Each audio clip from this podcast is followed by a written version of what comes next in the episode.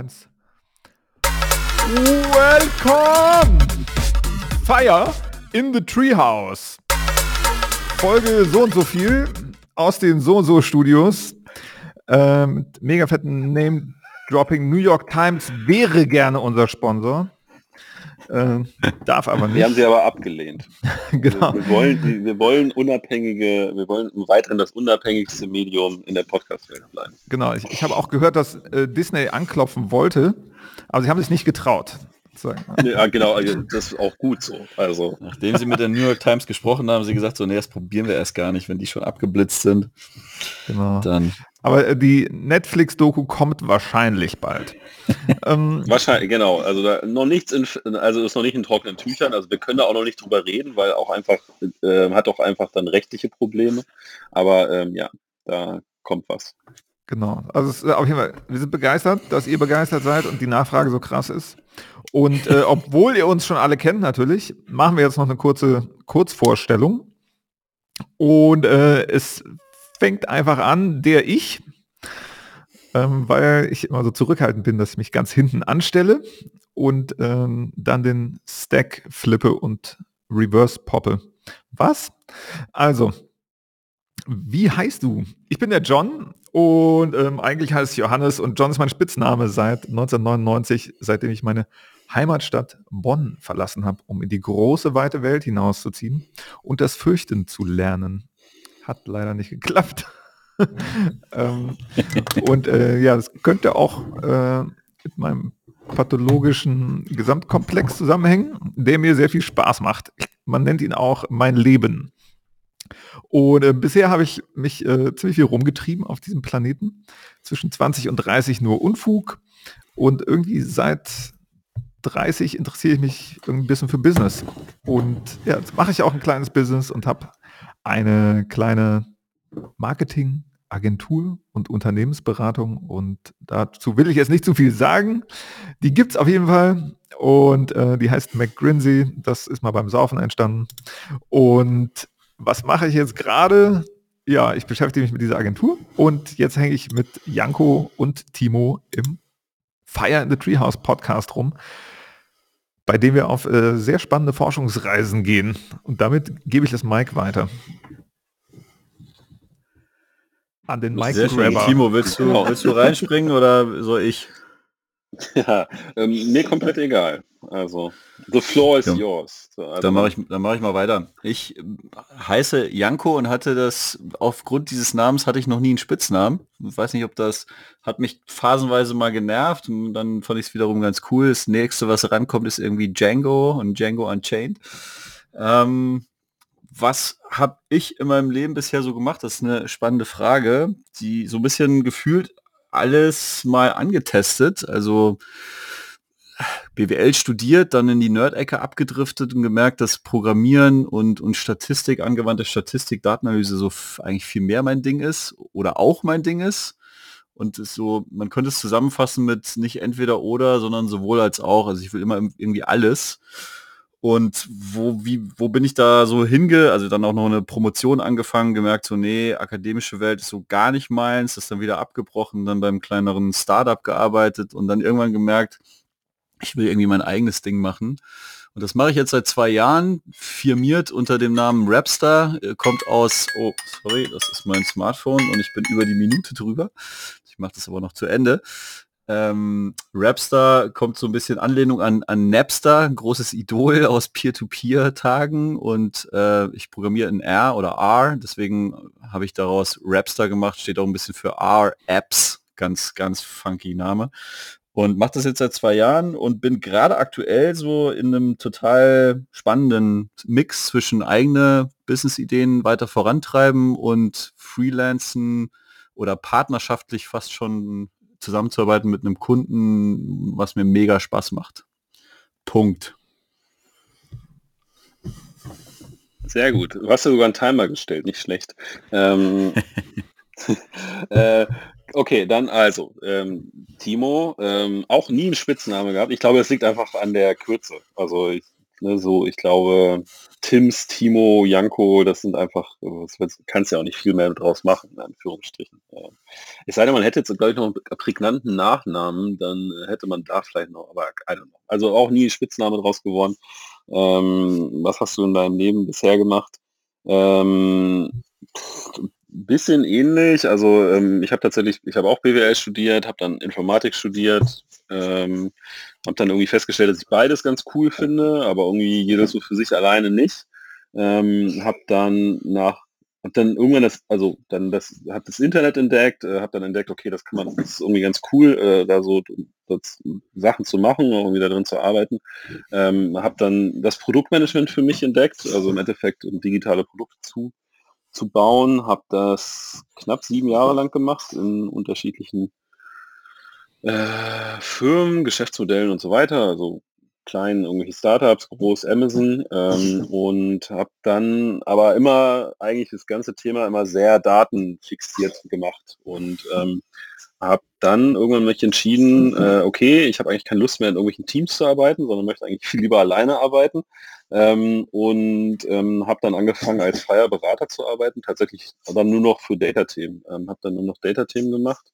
Ähm, aus der, also aus der Beratung ist dann jetzt auch eine Company geworden, die äh, schöne Company, die sich nennt äh, Deep Sky Data, APS, weil es ist eine dänische Firma. Ähm, genau, also die Firma gibt es jetzt auch erst seit einem Jahr, aber das ganze Business gibt es jetzt schon, glaube ich, seit fast sieben Jahren.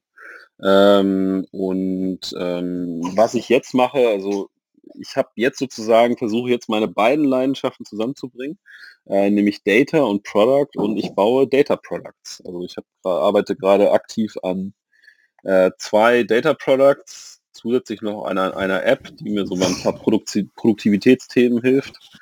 Äh, und ähm, ich habe heute mein, äh, mein erstes anderes Produkt gelauncht, nämlich meine äh, Service Package Data off the Shelf Website, wo du sozusagen Datenlösungen wie im Online-Shop kaufen kannst. So, das, äh, das habe ich jetzt gerade gemacht. Gerade noch Geil. Okay, okay, okay. Frisch gelauncht. Unter deepskydata.com. Also wenn jemand gerade einen Tracking-Plan braucht, denkt sich, wäre doch geil, wenn ich am Wochenende jetzt mal einen Tracking-Plan bestellen könnte, kannst du hingehen, kannst du ordern. So.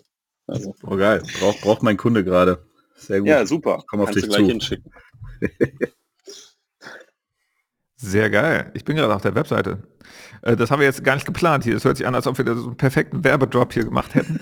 das ähm, stimmt, ja. aber ähm, ist tatsächlich nicht geplant. Und äh, ich gehe jetzt auf die Webseite. Ich schaue mir das jetzt kurz an hier. Ich gucke es mir auch an. Deepskydata.com, ne? Ja, deepskydata.com. Tracking Plan. Sieht erstmal sehr schick aus hier. Ja, das ist das Gute, wenn du anfängst mit Designern zu arbeiten, dann sieht es auch nicht mehr so rumpelig aus, weil du nur alles von Bootstrap irgendwie rübergezogen hast. Lalalala. Uh, da habe ich schon einen kleinen Spoiler mit Designern arbeiten. Ich habe, ja, ich, ich sag nachher noch was dazu. Ähm, ich bin gerade, gehe gerade voll auf Design Systems irgendwie ab, ähm, weil ich gemerkt habe, dass ich ja voll der, ich bin voll der, ich bin voll der Bild, Bildermensch in Bildern denken und mir fehlt aber leider so ein bisschen das, das eigene, die eigenen Design-Skills. Und ich dachte, für alles, was ich so, statt es immer zu labern oder nur langweilig in Miro ist ja schon geil, aber Miro postet ist dann irgendwie auch nur ein Postet.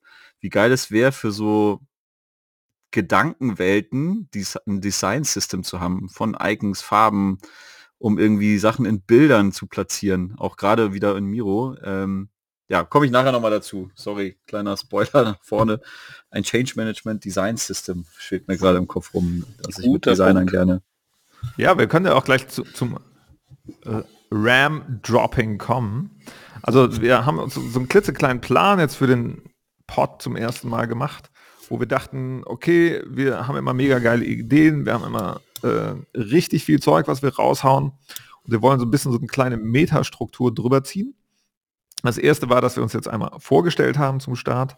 Und das zweite war so ein bisschen Retro-Review, dass wir einfach aus unserem Kopf einmal rauswerfen, an was wir uns selber noch erinnern, worüber wir in den letzten Podcast-Folgen geredet haben.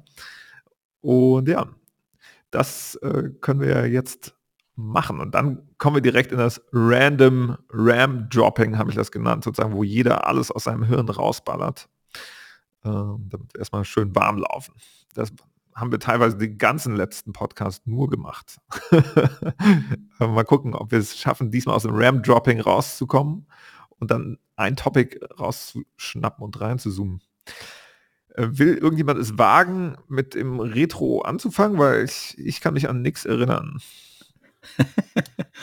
genau, wir haben vorhin überlegt, wie machen wir das denn eigentlich? Gucken wir jetzt einfach nochmal so wild in unsere in unsere Boards und ich habe vorgeschlagen, das einfach mal raushauen, was so selbst bei uns hängen geblieben ist von, von den Episoden. Übrigens, heute ist es die siebte. Ich habe tatsächlich nochmal mitgezählt oder hier drauf geguckt. Ähm, ja, ich fange einfach mal an. Also ich weiß, weiß nicht, ob, ob tatsächlich dann das nächste noch rauskommt, aber bei mir ist, hatte ich vorhin schon in der Vorbesprechung erwähnt, ist dass das Ding Mikroteams und die der Bezug von Mikroteams zu einem agilen Setup für alles, was du tust, egal ob es jetzt Produktentwicklung, Software Development, eine ganze Company zu steuern, also das ist ja so ein, so ein Meta-Thema, das, womit wir uns immer wieder beschäftigen, so Fragestellung, was ist denn so ein passendes Setup für dezentrale Teams, irgendwie ein Unternehmen partizipatorisch zu steuern und, und, was funktioniert und was ist, wo braucht man standardisierte Prozesse und wo braucht man dieses Chaos und wie passt da Agilität rein und wie passen da so Frameworks wie Scrum rein? Ist es nicht irgendwie dann wieder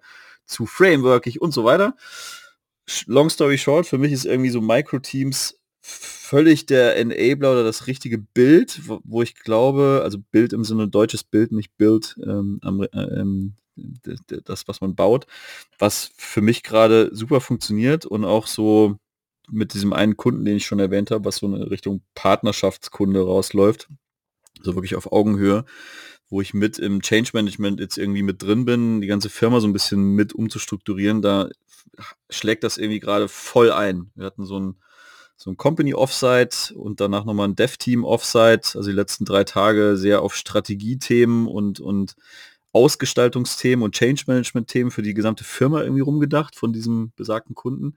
Ich muss mal fragen, ob die gewillt sind, auch vielleicht mal, dass der Name offiziell fällt und dass man da so ein bisschen Richtung ja, Learning Out Loud auch der Firma irgendwie geht. Ähm, das ist vielleicht mal eine Idee für die nächsten Podcast. Ja, long story short, Mikroteams völlig, völlig hängen geblieben bei mir und völlig eingeschlagen aus, aus den letzten Episoden. Und da würde ich erstmal den Ball mal weitergeben und dann fällt mir vielleicht auch noch was anderes ein. Okay, ja, mir ist was das eingefallen. Ist das, mir ist auch das, also war das einzige Thema, was mir, naja, also, na doch, ist das einzige Thema, was auch bei mir hängen geblieben ist. Ich glaube, wir haben natürlich wie in jeder Folge auch über den Dämon gesprochen, den hätte ich natürlich jetzt auch einfach fallen lassen können. Ähm, aber ähm, ja, das ist auch das Einzige, was bei Zu mir hängen geblieben ist. muss man natürlich was sagen. Äh, denn ja, Menschen, müssen, ja. die nicht wissen, wovon wir reden, denken, von welchen Dämonen reden sie. Ähm, und das ist einfach ein Buch von Daniel. Das können wir nach einer Medienempfehlung machen. Ja, genau. Das kann man später. Wir packen es in die Show Notes, sagt man immer so schön, oder irgendwo ins Board, beziehungsweise auf die Website fireinthetreehouse.com. Die gibt es auch. Da kann das, da landet am Ende eh alles, damit ihr euch das auch nicht merken müsst, sondern euch das schön angucken könnt.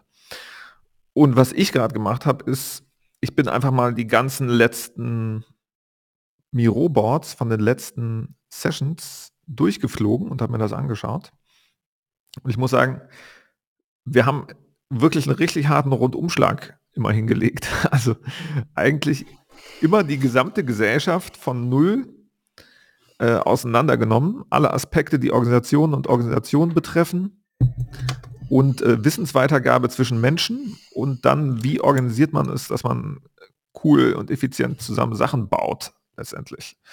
Und äh, beim Sachenbauen dann auch immer wieder Wissensweitergabe und äh, wir stehen auf den Schultern von Riesen, auf den gesamten Dingen, die die Menschen vor uns erschaffen haben, mit denen wir jetzt weiterbauen können. In einem Stichwort, das ich mir immer gerne gemerkt habe oder das ich mir selber ausgedacht habe, war äh, geilste Garage sozusagen die Garage mit den besten Werkzeugen, die man sich vorstellen kann, die jemals existiert haben in der Geschichte der Menschheit. Oh, ja, in der befinden wir uns jetzt gerade. Und selbst in dieser geilsten Garage gibt es natürlich meinetwegen viele Sachen, die noch nicht perfekt klappen. Meinetwegen, man ist noch nicht perfekt da drin, ein Miro-Board zu verwenden oder so. Aber ähm, summa summarum trotzdem fantastisch. Wir sind zusammen hier in einem Call, haben ein visuelles Tool, in das wir diverse Medien reinkippen können Und damit erforschen wir jetzt einfach, wie wir geil, innovativ und produktiv sein können, denke ich. Ja. Das ist so, was ich mir gemerkt habe, was mir auch daran Spaß macht. Ich merke, dass ich mit anderen Menschen zusammen, also Timo und Janko, erforsche und Feedback kriege, was die für Tools haben, wie die arbeiten und werden dadurch dann, glaube ich, äh, mit jeder Folge äh, ein bisschen schlauer und auf jeden Fall inspiriert und schwimme weniger nur in meiner eigenen Gedankensuppe rum. So würde ich das sagen. Also klar, ich kriege auch Feedback aus meinem Umfeld im normalen Alltag, in irgendwie gefühlt zehn Videocalls am Tag. Aber hier ist nochmal eine andere, ja, eine andere Peer Group, die wir uns selber hier erschaffen haben. Check.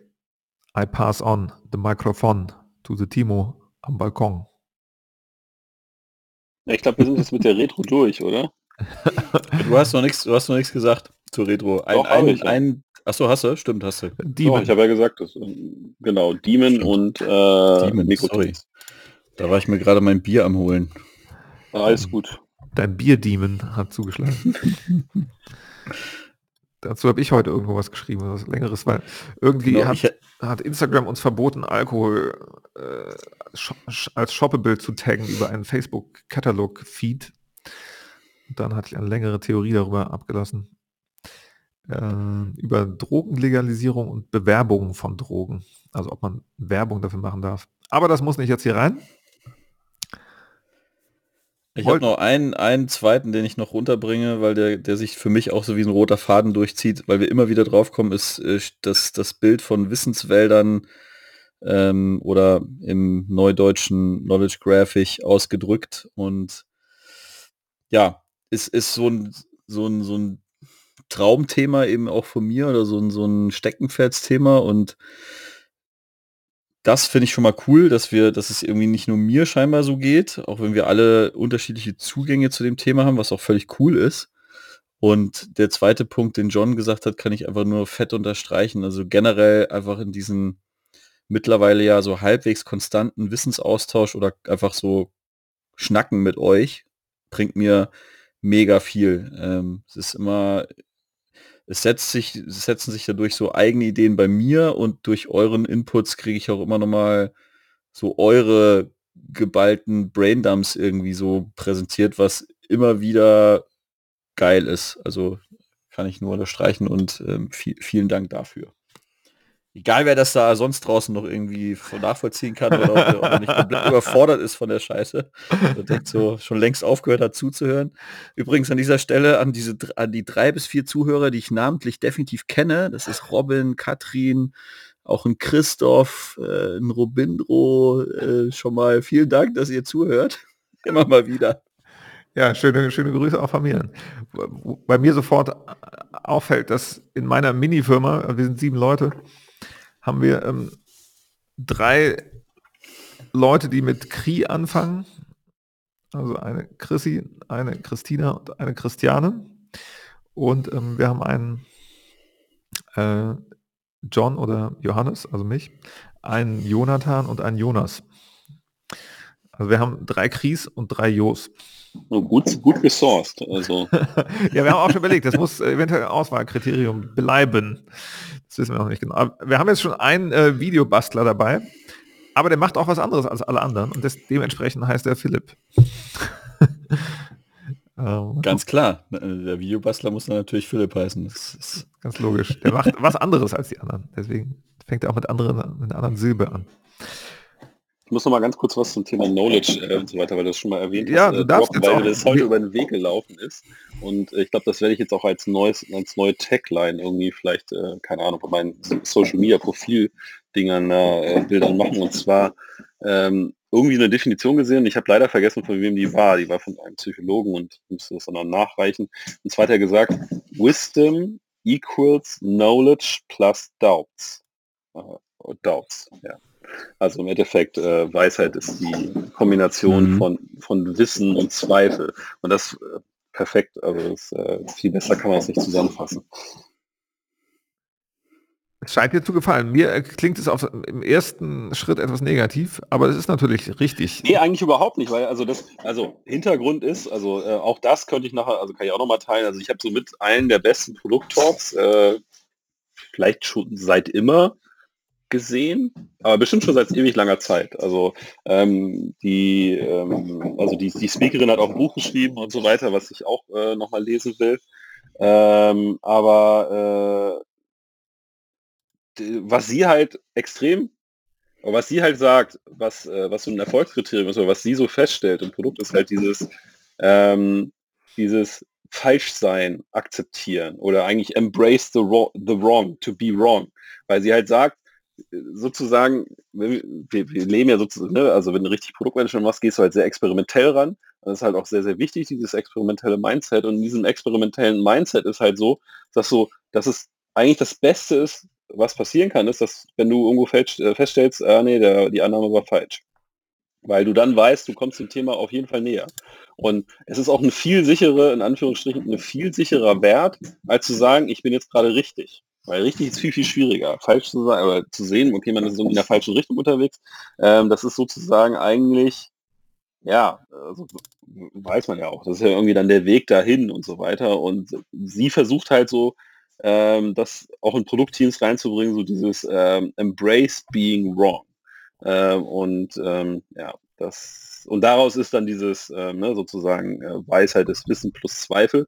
Und deswegen ist es eigentlich gar nicht so negativ, weil äh, ich glaube, Zweifel ist halt super wichtig, weil, ne, also. Klar, es ist mega wichtig, du hast absolut recht. Um, um ein altes Battle Life Zitat, was ich immer wieder gerne mache, ranzubringen, ist like, äh, sicher sein heißt, es ist intolerant. Das heißt, es sich einfacher machen, als es in Wirklichkeit ist. Und ähm, ja, so ist es ja auch. Also Zweifel ist ganz, ganz wichtig. Ah, ja, du hast auf jeden Fall recht. Ja. Genau weil sonst hätte ich ja direkt, äh, wenn ich denke, ich hätte nur die Weisheit und würde sie nie wieder anzweifeln, dann wäre ich ja voll im Gottkomplex drin. Dann wärst du genau, dann, dann das andere Thema, dann im Gottkomplex. So. Äh, das, das macht, glaube ich, auch der Udemy-Kurs. Also ähm, Gottkomplex in äh, drei Stunden entwickeln. Ähm, da ist ein Teil davon, glaube ich, auch. Wie, wie werde ich Gott in drei Minuten, drei Stunden oder drei Tagen? Da kann man verschiedene äh, Pakete bei mir buchen wollte ich immer schon machen. Der God Complex Bootcamp. In ja. drei Monaten zum God Komplex. Genau. Ja, in drei Tagen. Oder 30-Day Challenge. Vom Depri zum Gott. Genau, das hat nee, Udemy auch gerade in seinem 9-Euro-Bundle jetzt wieder im, im Sales-Angebot drin. Also das, äh ja, in Kooperation mit Disney und Netflix. Sehr geil. Ähm, da, da, das triggert wieder, schön, mein Gehirn ist wieder angesprungen, ähm, das triggert wieder das, das Reflektieren und, und, und Zweifeln triggert wieder den, bei mir den Impuls, was auch so ein, so ein geiles Ding war von dir, Timo, diesen generellen DevOps-Ansatz, also Dev, DevOps sich auf die zumindest Unternehmenswelt irgendwie zu gucken. Und da hast du, gehst du ja wieder so ein bisschen, also ich sehe es wieder wie so ein Spektrum, so reflektieren, zweifeln und dadurch irgendwie eben Wissen generieren, finde ich total richtig und auf der anderen Seite versuchst du gleichzeitig aber auch immer, bei DevOps versuchst du, versuchst du wiederum genau das Gegenteil. Da versuchst du rauszufinden, was funktioniert und das automatisierst du dann wieder weg. Gleichzeitig merkst du natürlich auf dem Weg, was funktioniert alles nicht. Also ich finde das gerade irgendwie ganz spannend und was in der, in der Mitte liegt für mich irgendwie so konstant Lego spielen mit auch Ideebausteinen. Also immer wieder zu testen, nee, wo bin ich selbst gedanklich vielleicht komplett falsch abgebogen aber welches andere Lego-Bausteinchen passt denn, würde irgendwie besser reinpassen? Also ein bisschen, ja, Lego-Spielen mit Gedanken und Wissen ist bei mir so ein, so ein Ding, was ich glaube ich irgendwie mache ähm, und dabei in erster Linie oft irgendwie eher scheitere, merke so, nee, ja, das passt nicht so ganz, aber durch dieses immer wieder Zweifeln und immer wieder äh, negativ in, in dem Sinn herangehen, was funktioniert eigentlich alles nicht und was weiß ich eigentlich alles nicht, bringt es einen, also mich persönlich gefühlt, durchaus so über die Jahre und Jahrzehnte irgendwie nach vorne. Es ist irgendwie so, ja, es ist, ich weiß, weiß finde find den Quote total geil, weiß, weiß komplett, was du meinst. Finde find ich geil. Wisdom equals Knowledge plus Doubts. Geil. Finde ich auch. Das war bisher so die, ähm, weiß ich nicht, keine Ahnung. Also auch wieder sowas, ne? Also irgendwie hat das so extrem viel zusammengefasst. Ähm, in drei Worten, in Anführungsstrichen äh, und so weiter. Der Talk fasst auch sehr, sehr viel zusammen, wie ich Produktmanagement eigentlich selbst denke und auch wie man ähm, ja so nach ganz, ganz vielen Jahren Erfahrung irgendwie hingekommen bin. Ähm, also deswegen auch soll, ist er ist jetzt auf dem Showboard drauf, äh, dementsprechend kann das jeder sehen und dann auch äh, entsprechend äh, wie soll ich sagen, äh, sich nochmal angucken.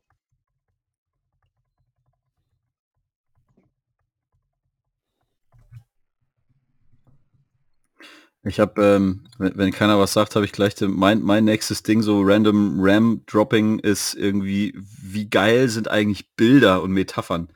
Also wenn ihr das hier gerade auf dem Miro-Board übrigens an alle Zuhörer, vielleicht ab nächster Episode werden wir auch Zuseher vielleicht haben können, dass wir endlich mal, dass wir, was wir uns hier selbst in, im Miro-Board zusammenklicken, als, als Videofeed noch mit dazu liefern, dass es nicht nur ein Zuhören ist.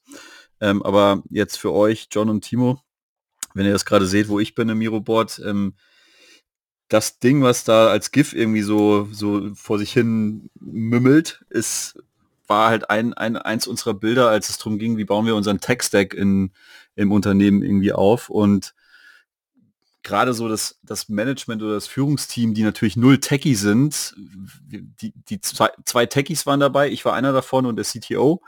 Und wir haben halt die ganze, ganze Zeit von Plattformen so gesprochen, also Plattformen im Sinne von so VW Plattform, also ein, eine Plattform, einen geilen Backbone, mit dem du ganz viele unterschiedliche Automodelle bauen kannst, wo wir schon mal beim ersten geilen Bild sind, also in der Automobilindustrie in Plattformen zu denken. Aber wir haben es wirklich eher technisch gemeint und dann war die ganze Zeit, nicht die ganze Zeit, das Management ist schon clever, aber so immer die Frage, was heißt denn das jetzt genau? Und dann kam irgendwie dieses Bild reingeflattert aus einer anderen Ecke vom, vom Kunden in, in Slack. Und es ist, ich finde es halt einfach geil. Also das äh, für, für die Zuhörer da draußen, es ist halt so ein, mal den, die Tech-Landschaft aufgespannt oder das, das, ja, wie nennt man, wie würde man es nennen? Ja, Tech-Stack, ähm, also Datenquellen, man Datenquellen liefern aus unterschiedlichsten ähm, System irgendwie Daten, die müssen irgendwie alle ingested werden, äh, müssen irgendwie rein ins System. Wo, dann ist die Frage, wo, wo landen sie denn dann? Naja, wahrscheinlich irgendwie in so einem Data Lake. Und was macht man denn dann mit den Daten im Data Lake? Naja, dann hast du wahrscheinlich erstmal die Rohdaten, dann willst du die aber auch irgendwie transformieren. Also hast du so eine Art Transformation Layer oder so ein Middle Layer. Und wenn du dann weiter nach rechts gehst, hast du so die Abnehmer von dem, wenn du mit deinen Daten dann so zufrieden bist, dass du sagst, die sind jetzt application ready, dann äh, kannst du da hinten dran halt irgendwelche Abnehmer hängen. Abnehmer kann dann irgendeine Datenvisualisierung sein oder Dashboards oder eine API, die die Daten irgendwie weiterschleust.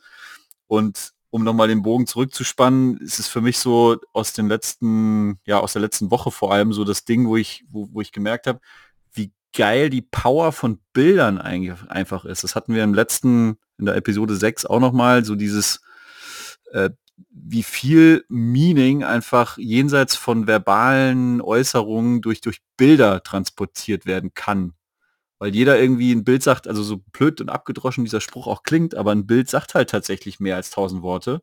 Und du guckst teilweise auf ein Bild und sagst so, ja, ich weiß genau, was du meinst. Du musst gar nicht, gar nichts weiter sagen. Das ist irgendwie so mein, Learning of the Week oder so Gem of the Week irgendwie, was ich hier in der random Ram-Dropping-Phase mal äh, platzieren wollte oder droppen wollte. Ja, die Grafik ist auch relativ viral gegangen. Die war jetzt irgendwie die letzten zwei Wochen ständig irgendwo zu sehen. Ähm,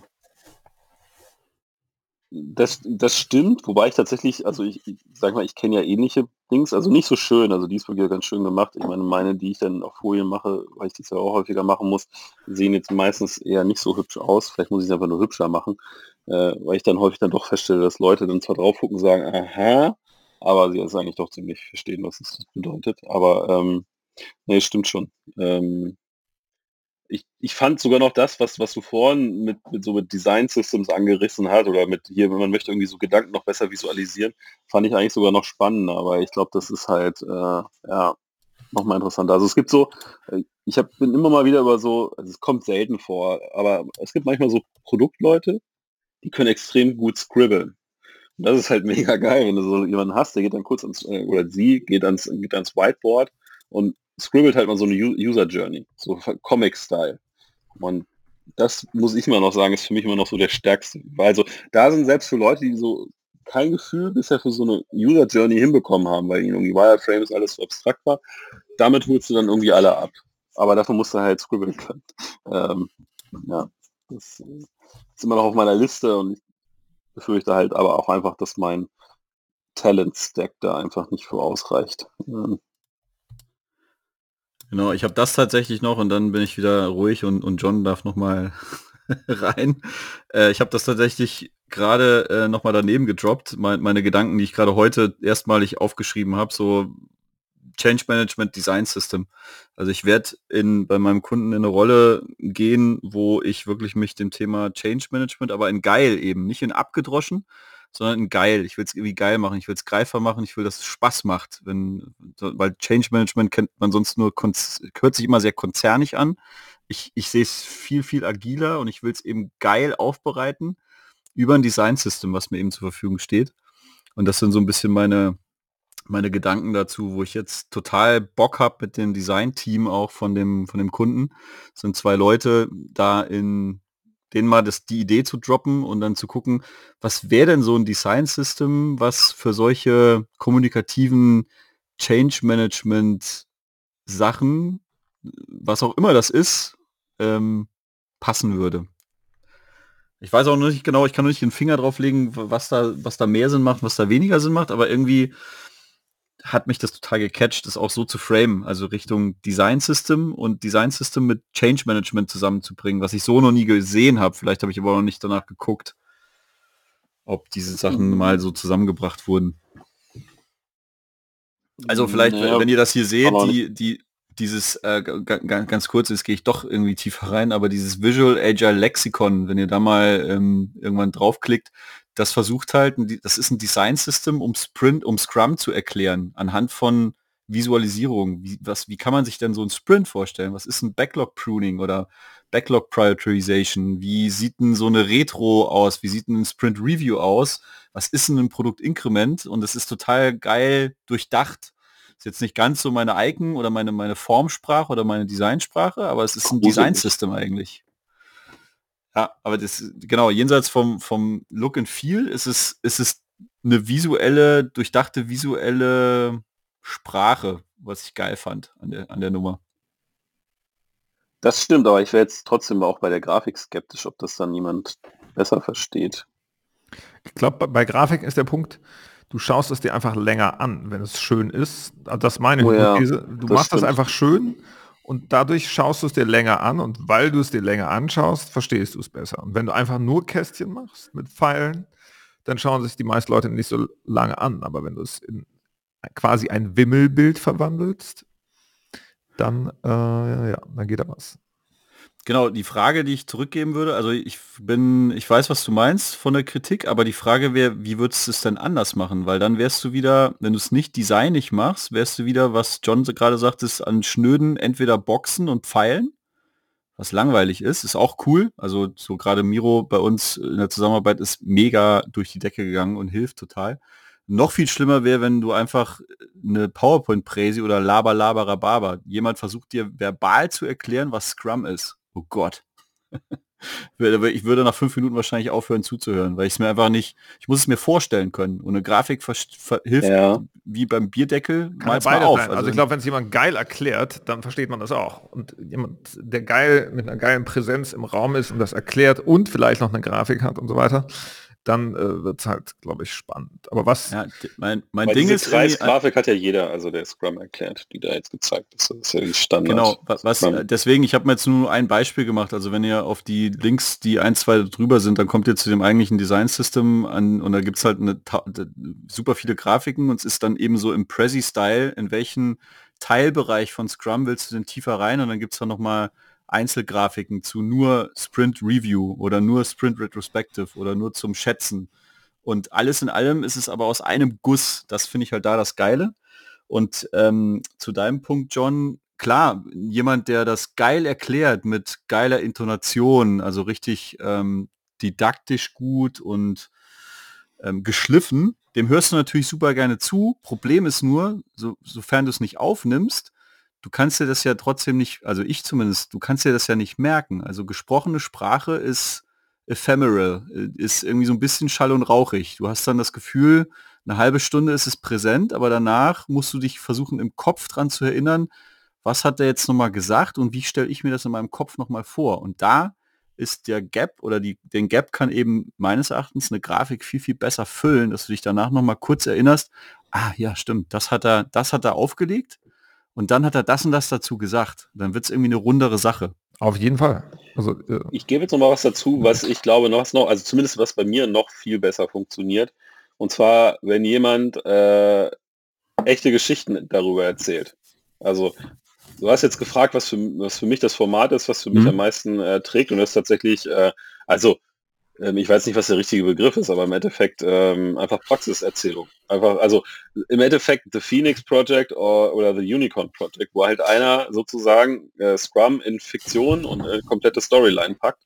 Ähm, dann kann ich dir sagen, also wenn ich sowas gehört habe, dann erinnere ich mich da wahrscheinlich auch noch relativ lange dran. Also das ist für mich tatsächlich bis heute die Form, die am besten funktioniert. Also genau, sind wir eigentlich fast äh, bei, ist ja bei, auch eine persönliche Sache. Also ne, ich bin zum Beispiel auch jemand, der, wenn ich mir Code angucke, ich kann mir keine Dokumentation angucken. Also ich kann hm. nicht coden über Doku. Ähm, ich kann nur coden über Beispiele. Gerade wenn ich, wenn ich, wenn ich irgendwas neu empfange. Also äh, klar, wenn ich jetzt richtig tief einsteige, dann arbeite ich natürlich auch mit der Doku, mit Referenzen und so weiter. Aber gerade für den Einstieg muss ich jemanden sehen, wie der gerade Code schreibt. Das ist für mich das beste Format. Danach habe ich es, also brauche ich eine Stunde, da gucke ich mir eine Stunde irgendwie Live-Coding an äh, und danach habe ich ein relativ gutes Gefühl, wie so ein System funktioniert. Ist dann ja, ist ja relativ ähnlich wie dieses, ich erzähle jetzt mal, wie es war. Und ich weiß so zumindest, also ich habe mich mit Scrum das erste Mal oh, 2006, glaube ich, beschäftigt. Äh, da hatten wir eine Schulung, da hatten wir tatsächlich jemanden, der ähm, einfach aus seinem letzten Case dann am Anfang berichtet hat. Und das war für mich eigentlich von dem ganzen Workshop oder diese ganze Trainings, die wir da bekommen haben, glaube ich, der wertvollste Teil. Also alles andere drumherum, was dann später kam, war dann gar nicht mehr so wichtig. Sondern eigentlich Dings. Aber das, das kann jetzt auch ein, einfach ein sehr persönliches Lernen sein, das weiß ich nicht. Ja. ja, aber das ist das, wo wir sind. Wir sind gerade bei sozusagen Lerntechniken und Erinnerungstechniken und wie lernt das Gehirn, lernen unterschiedliche Gehirne unterschiedlich und so weiter. Da ist, ist ein ganzer Sektor, der ist mega spannend und der ist natürlich wieder dran am Thema Wissensübertragung zwischen Menschen und an der Wissensgesellschaft und dem, was wir hier gerade tun, ist ja sozusagen ein kollektives Lernen. Und das ist ja eine Frage, die zumindest bei mir immer wieder aufgetaucht ist, auch in den letzten Pods, ist, was ist diese Wissensgesellschaft? Das Wort gibt es schon relativ lange, aber für viele Menschen, denen ich im Alltag begegne, ja, für die, die haben tendenziell das Wort noch nicht mal gehört. Ich, mir fällt jetzt hier ein, so ein Mensch ein, den ich hier öfters mal sehe und den habe ich heute an der Tankstelle gesehen, der saß da und hat da sein Bier getrunken. Und irgendwie so, weiß ich nicht, 60-jähriger äh, Mensch, der so den, der, keine Ahnung, also der fand, äh, grob gesagt, der fand es schlecht, dass es Elektroautos gibt und dass er mit einem Elektroauto angefahren kam Sozusagen. So, wir haben eine Begeisterung für, ja, aber es gibt Leute, die finden das schlecht. Die sagen, das, das geht denen gegen Strich, dass so viele neue Sachen passieren und äh, die sind voll nicht in der Wissensgesellschaft. Die sind noch ganz woanders. Davon gibt es, glaube ich, gar nicht so wenig. Für die sind wir voll die komischen Space Aliens. also was wir hier gerade machen, ist so, die, die schlafen jetzt wahrscheinlich oder gucken irgendwie äh, Fernsehen. So eins von beiden. Und äh, in beiden Fällen finden sie das wahrscheinlich total bescheuert, was wir hier machen. und die sind auf jeden Fall nicht in der Wissensgesellschaft angekommen. Und äh, auch nicht Teil davon. Und deswegen sind die auch sauer. Also sie fühlen sich da ausgeschlossen. Die kriegen das gar nicht mit, was hier passiert, worüber wir uns unterhalten und wie wir denken und wie wir uns austauschen. Das kommt in deren Lebensrealität null vor. Tendenziell wissen die nicht mehr, was das ist und können sich auch nichts darunter vorstellen. Habt ihr euch schon mal gefragt, wie das wohl ist, wenn, ich habe mir die Frage schon öfter gestellt, wenn ich so 70, 80 bin, also ein alter Knacker Opi, wenn ich dann noch leben sollte, ob ich dann immer noch Bock habe, mir inside, also, also auf dem Stand zu bleiben, so, was ist der, was ist der nächste geilste Scheiß, der gerade abgeht? So technologisch sind wir dann schon in holographischen Welten oder beamen wir uns dann schon? Also wahrscheinlich nicht, das aber. Das perfekte Donald Knuth Zitat dazu. Das ist, äh, als ich jung, uh, when I was young, I had to be on top of things.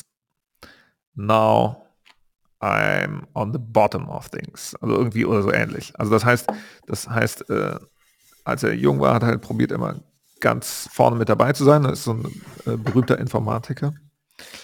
Äh, Donald ja, Knut. Donald, Donald Knut ist doch hier auch, ähm, ah, ist es nicht so Vorreiter von äh, Code und, also Richtung Markdown und Python äh, Code und Prosa zu mixen? Äh, Kommt gerade nicht drauf, was die, wie, wie das, ich, wie das Fachwort ist. Ist auch immer eine, so irgendwie ist er so ein Original, eine Koryphäe. Ich klebe mal einen Link zu seiner Homepage hier drin, die es immer noch gibt. Und ähm, er hat einfach die geilsten Sprüche auch sozusagen. Literate Programming war das Wort, was ich suchte. Mhm. Also er hat, der hat, der Typ hat versucht, ähm, dass, äh, wenn ich so richtig verstanden habe, dass man nicht mehr so krass trennt zwischen normaler geschriebenen Sprache jenseits von Code und Computercode, dass du es halt in einem Dokument zusammenbringst. Und was daraus geworden ist mittlerweile ist ähm, Jupyter Notebooks und, und Markdown-Dokumente und diese ganze Schiene geht eigentlich auf ihn zurück als, als Denkvater. Ah, interessant. Das wusste ich gar nicht.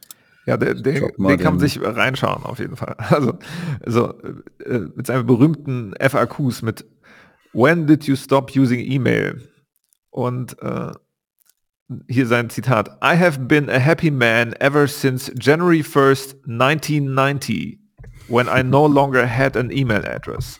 I used I'd used email since about 1975, and it seems to me that 15 years of email is plenty for one lifetime. Und jetzt kommt, jetzt kommt das Zitat. Email is a wonderful thing for people whose role in life is to be on top of things, but not for me. My role is to be on the bottom of things. What I do takes long hours of studying and uninterruptible concentration.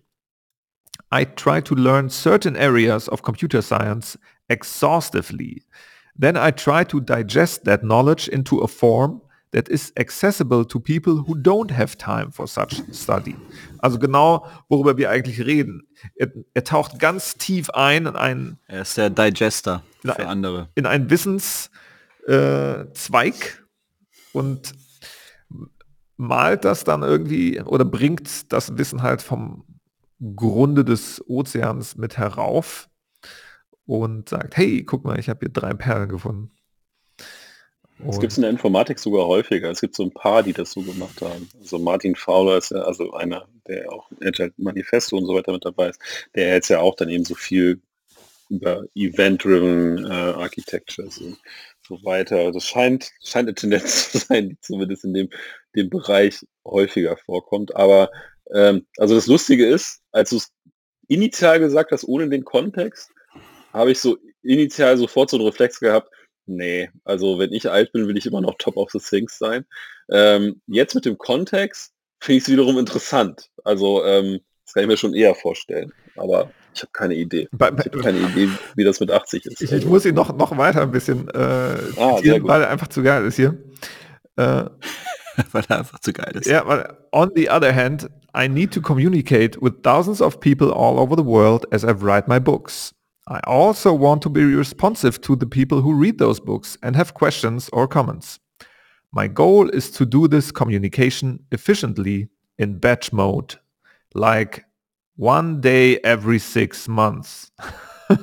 so if you want to write to me about any topic, please use a good old snail mail and send me a letter to the following address. And yes, uh, But I have a wonderful secretary who looks at the incoming postal mail and separates out anything that she knows I've been looking forward to seeing urgently. Everything else goes into a buffer storage area, which I empty periodically. das ist geil. Also die, die, die, die zwei Aspekte oder Gedanken, die ich dazu habe, ähm, ich glaube, es kommt auf die Tatsache an, ist es eine willentliche Entscheidung, die du im Alter triffst, dass du sagst, okay, ich will es einfach nicht mehr, es ist eine bewusste Entscheidung, dass du quasi von on top of top of the things zum, zum bottom of the things will, willentlich sehenden Auges ganz bewusst hingehst, dann das könnte ich mir tatsächlich auch vorstellen. Die Frage ist, gibt's sehe ich für mich, die Frage habe ich mir halt gestellt, sehe ich sehe ich für mich, dass ich einfach nicht mehr mitkomme, auch wenn ich es wollte, so wie das gefühlt in meiner, in der Generation von meinem Großvater oder von meinen Opas und Omas irgendwie so war, die natürlich in einer ganz anderen Welt groß geworden sind, ne? die noch irgendwie im Zweiten Weltkrieg irgendwie gekämpft haben. Also so, so wie, wie weit sind die von, von der heutigen Welt weg, von Smartphones und Internet und so. Und ich hatte das Gefühl, dass da teilweise mein Opa selbst noch irgendwie checkte, was so eine E-Mail-Adresse ist und irgendwie Internet und so, das konnte er sich gerade noch so vorstellen. Aber selbst wenn er gewollt hätte, da tiefer reinzugehen, es wäre für ihn, es war einfach zu weit weg. Und wir leben aber irgendwie gefühlt in einer, okay, ich bin kein Digital Native, ich bin 1980 geboren, also ich habe noch so beide Welten mitgekriegt, aber ich komme in dieser neuen Wissenswelt, zumindest für mich, so meine Begriffe, ganz gut klar.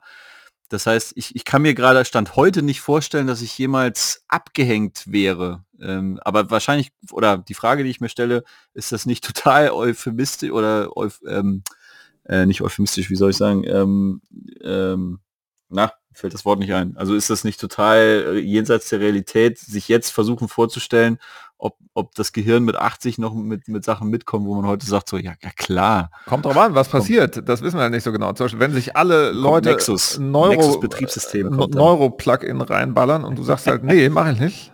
So. Ja. Also wenn du halt sagst, nö, ich baue mir, ja. ich knall mir keinen Link ins Hirn rein. Das ist ja durchaus scary, weil du könnte ja sein, meinetwegen, du kriegst eine gratis äh, Brainlink-Buchse, äh, wenn du dir die von Facebook einbauen lässt. Ja. ja. Und die äh, nehme ich nicht. Genau, so. genau, aber äh, dann gibt es irgendwann so, alle deine Freunde sagen so, ja, komm, stell dich nicht so an, benutzt WhatsApp, komm hier. äh, und äh, so äh, könnte ich mir tatsächlich vorstellen, habe ich mir letztens gedacht, so, hm, wenn jetzt so ein neuer Link kommt, haue ich mir das rein oder nicht? Früher hätte ich immer sofort mit Ja geantwortet. Mhm. Und äh, jetzt bin ich so, hm, vielleicht ein bisschen Ich würde auch immer noch mit Ja beantworten. Ja, wahrscheinlich würde ich es auch machen, aber ich würde erst ein bisschen warten. ja, das gucken, ist aber auch normal. Das wie viele Leute fallen wie, wie, wie schnell wie tot um? genau, nie die Einzelversion. Ja, so Se Second Smart, genau. Second Smart. Survive. Also, ja.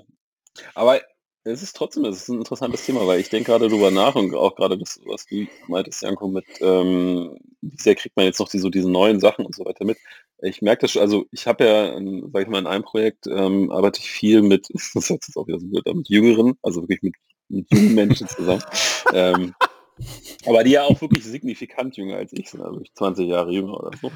Ähm, und da merke ich solche Ausprägungen schon. Und ich merke so ein paar Ausprägungen, wo die echt rein, also wo die so in neue Technologien richtig reingehen und richtig rein nerden, wo ich innerlich bei mir so einen innerlichen Reflex habe, ich weiß nicht. Also ich weiß nicht, ob ich das jetzt, also äh, ich zögere dann schon und dann gehe ich dann doch schon eher wieder auf diese, also meine Rolle ist auch tatsächlich eher die, also in diesen Projekten, wo wir zusammenarbeiten, dann schon eher so diese Donald Knut äh, ähm, Ebene, äh, wo ich tatsächlich, also in den Projekten sorge ich mehr für dieses, für dieses Fundament und so für Spacement und so weiter, weil das natürlich das hilft halt einfach, wenn du dann einfach schon ein paar Sachen gemacht hast und so geht das natürlich auch viel leichter. Äh, und so ergänzt sich das dann extrem gut. Also da kommt dann ganz, also die Kombination daraus ist äh, sehr faszinierend.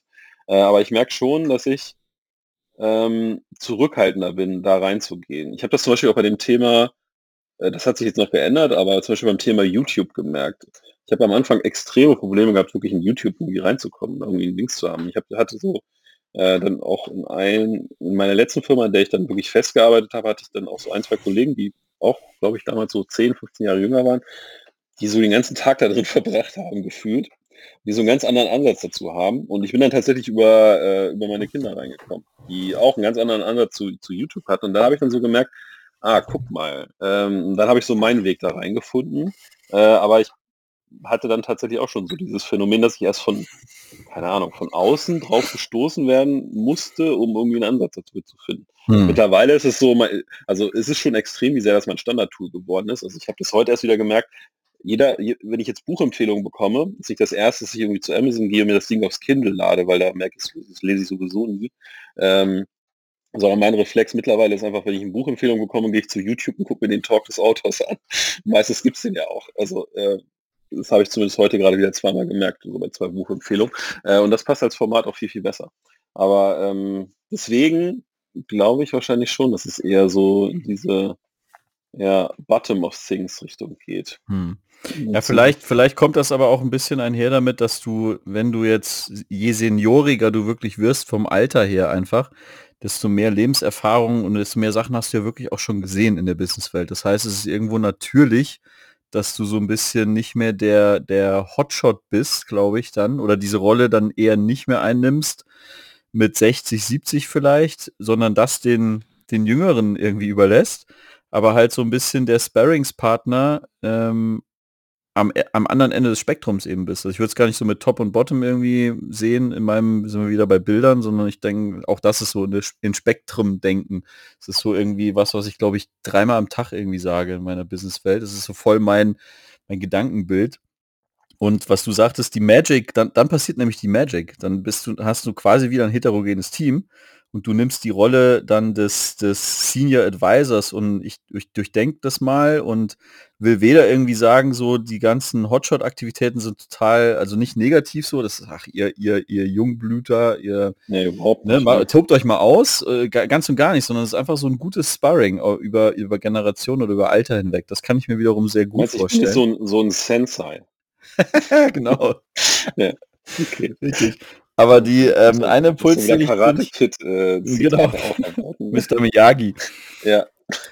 Ähm, was ich gerade noch hatte, ist, ähm, ach shit, jetzt ist das mir, genau, also A, bewundere ich, ich, ich bin, ich, also ich bewundere Donald Knuth oder Typen wie Donald Knuth für diese äh, Ability, sich zu fokussieren. Ich hätte das nicht. Also zu wirklich, ich, ich erkenne total den Mehrwert drin zu sagen, ich nehme mir quasi jetzt für 10, auf, auf einen Zeithorizont von 10, 20, 30 Jahren vielleicht so ein dickes Brett und da, da gehe ich Deep Dive-mäßig rein und das heißt, ich kann halt keine anderen großen, dicken Bretter bohren.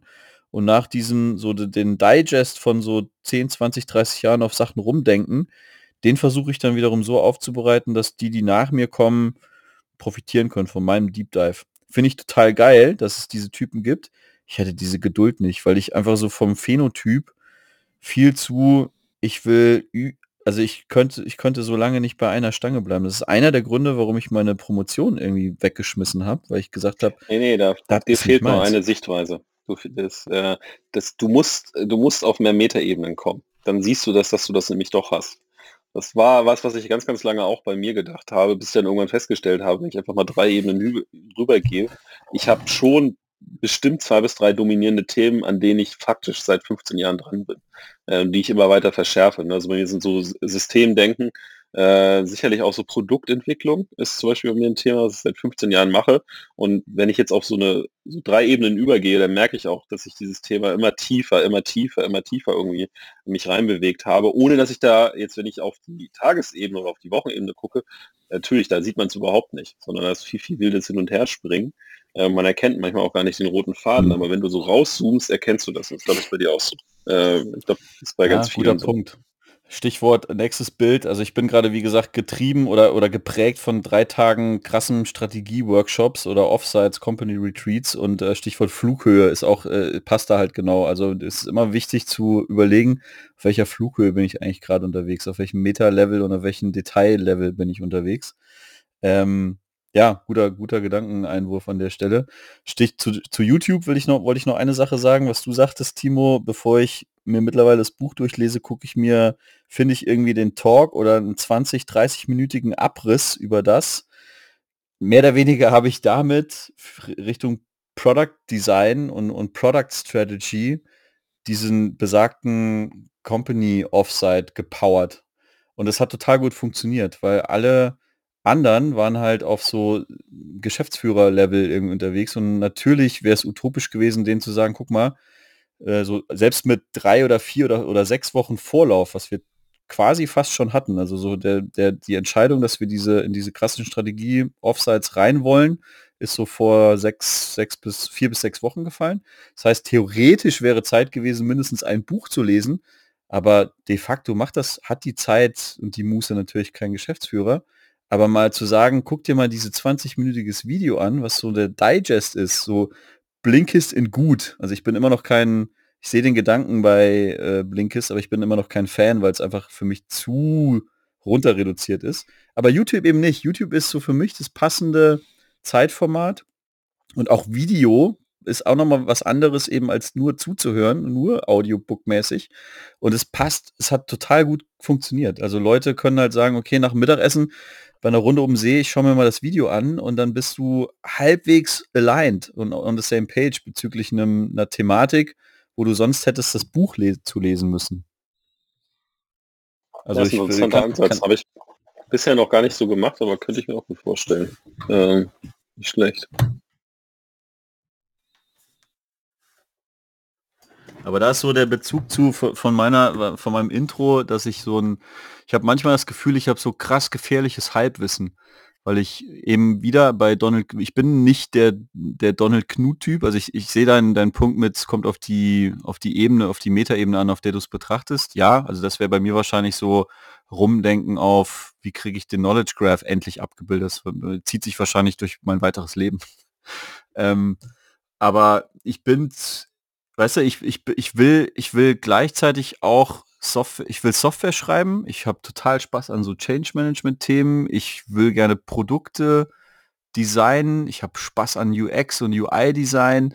Also es sind so viele Themen, dass es, dass ich selbst weiß, es wäre utopisch, da auf ein richtig, richtig tiefes Level zu kommen. Aber was für mich irgendwie ganz gut funktioniert, ist, dass ich mir selektiv und da könnte man wieder sagen agil oder pragmatisch oder wie man immer das betiteln möchte, halt zumindest versuche, Insights von Experten reinzuziehen, die mich selbst damit meiner Expertise und meinem Lebensweg auf ein Level bringen, vom, vom Confidence-Level, dass ich sage, okay, ich glaube, ich weiß jetzt genug, um authentisch, ohne dass ich rumbullshitten muss, so ein, so ein, so ein, so ein Workshop zu facilitaten oder so ein, so ein Company Offsite weil ich das Gefühl habe, okay, ich habe ich hab mein, ich habe eine bestimmte Tiefe, von der ich starte und Expertise und ich gucke mir jetzt noch mal, ich höre mir so zwei, drei Experten dazu noch mal an, so ein bisschen wie man es beim Design Thinking Workshop, ähm, wenn man es so nach einem Sprintbook irgendwie macht, ähm, auch tun würde.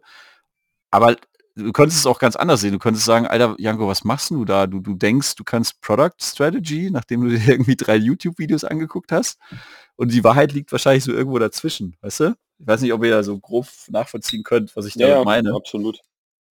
Ich glaube auch eben beim Halbwissen ist auch wieder Betrachtungsweise. Jeder von uns hat nur Halbwissen. Ich meine, wer, wer will, ne, also wer will das komplette Wissen haben? Also hat ja keiner. Gottkomplex ähm, aktiviert. Gottkomplex, genau. Es sei denn, du hast den Gottkomplex-Kurs bei Udemy äh, gekauft. äh, dann natürlich nicht. Dann bist du sozusagen immer bei Vollwissen, in Anführungsstrichen. Also das, ich glaube, das ist eben, ich glaube, es kommt, das ist auch wieder eine Frage der Betrachtungsweise. Ne? Ich glaube, dein Ziel war ja jetzt nicht, ähm, diesen Workshop zu halten ähm, und da, ähm, weiß ich nicht, die, die Mega-Exzellenz irgendwie in, in, Produktentwicklung irgendwie mit drin zu packen, sondern es ging ja eher darum, wie kann sich die Company weiterentwickeln. Und das, meistens passt das schon in dem Fokus, in dem man das Ganze macht. Und ja, also mir ist es auch häufig genug passiert, dass ich Workshops gemacht habe und nach drei Wochen dann ein paar Sachen gelernt habe, wo ich gedacht habe, okay, wenn ich das schon gewusst hätte, hätte ich den Workshop noch besser machen können. Also ähm, ist halt so. Also ich glaube, das kann ja, man ganz entspannt sehen, weil äh, jeder hat nur Halbwissen. Also, genau, grundsätzlich die Produktgurus, also von denen es ja auch ein Ja, genau. So, also. wir, wir, wir haben ja hier so Donald Knut hängen. Also ich würde schon denken, dass man Donald Knut wahrscheinlich in diesen Rabbit Holes, wo er sagt, das ist mein Rabbit Hole, wirst du wahrscheinlich weltweit keinen, keinen krasseren Experten finden. Ähm, wahrscheinlich nicht. Aber das, um es nochmal drauf zurückzukommen, so Godkomplex und gefährliches Halbwissen. Oh. Ich, ich habe halt warte, warte, warte, Ich habe noch ein Donald Knut Zitat gefunden. Ja, hau raus. Welches leider rein muss hier. The best way to communicate from one human being to another is through story. Das ist an. Das, das dürfte Timo gefallen. Da könnte ich jetzt mit ihm schon auf seiner Ebene, die er natürlich viel tiefer erfassen hat, schon mal zumindest anfangen, zu, zu sprechen. Absolut. Nee, was ich noch kurz äh, sagen wollte, um, um das nochmal ähm, in, in, in, die in die richtige Perspektive für mich zu bringen. Ich merke halt bei allen Selbstzweifeln, in Anführungszeichen, so wo du denkst, so, was, was weißt du eigentlich? Also die Frage, die ich mir so an mich selbst stelle ähm, und so so Imposter-Syndrom-mäßig.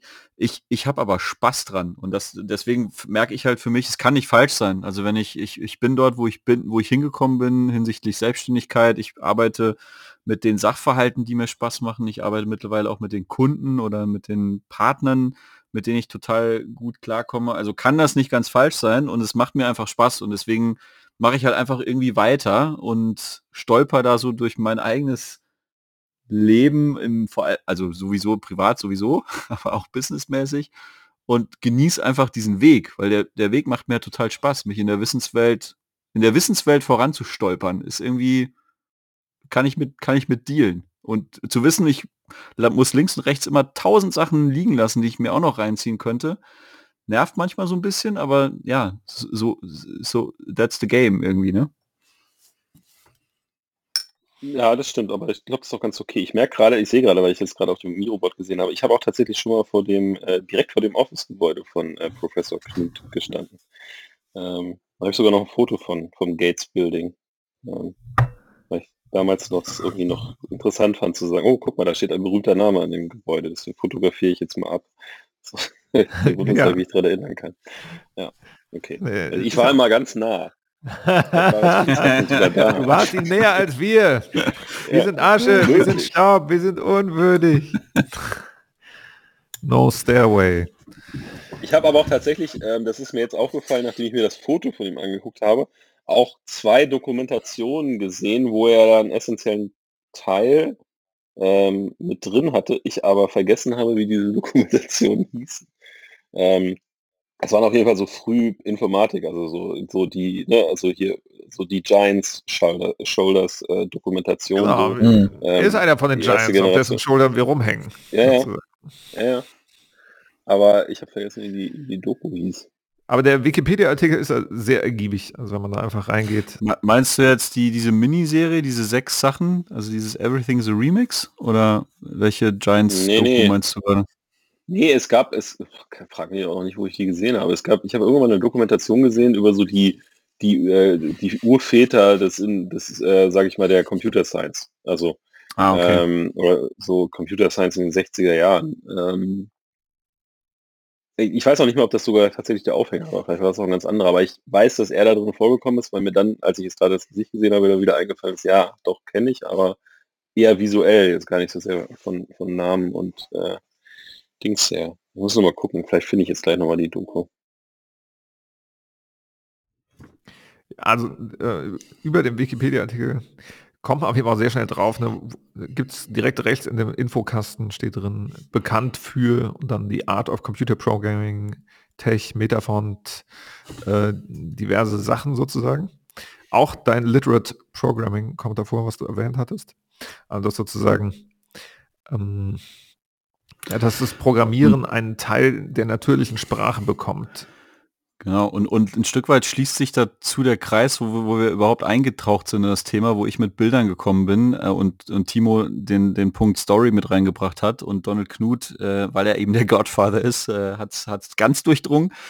Das ist ja kein, das ist, das schließt sich ja nicht aus. Also er will, er wollte halt eine, also so paraphrasiere ich ihn jetzt mal, er will halt eine Story erzählen und eine Story heißt für ihn, es ist ein Mix aus Prosa, also normale Sprache, sage ich jetzt mal, womit du halt Romane schreibst oder womit du Storylines schreibst.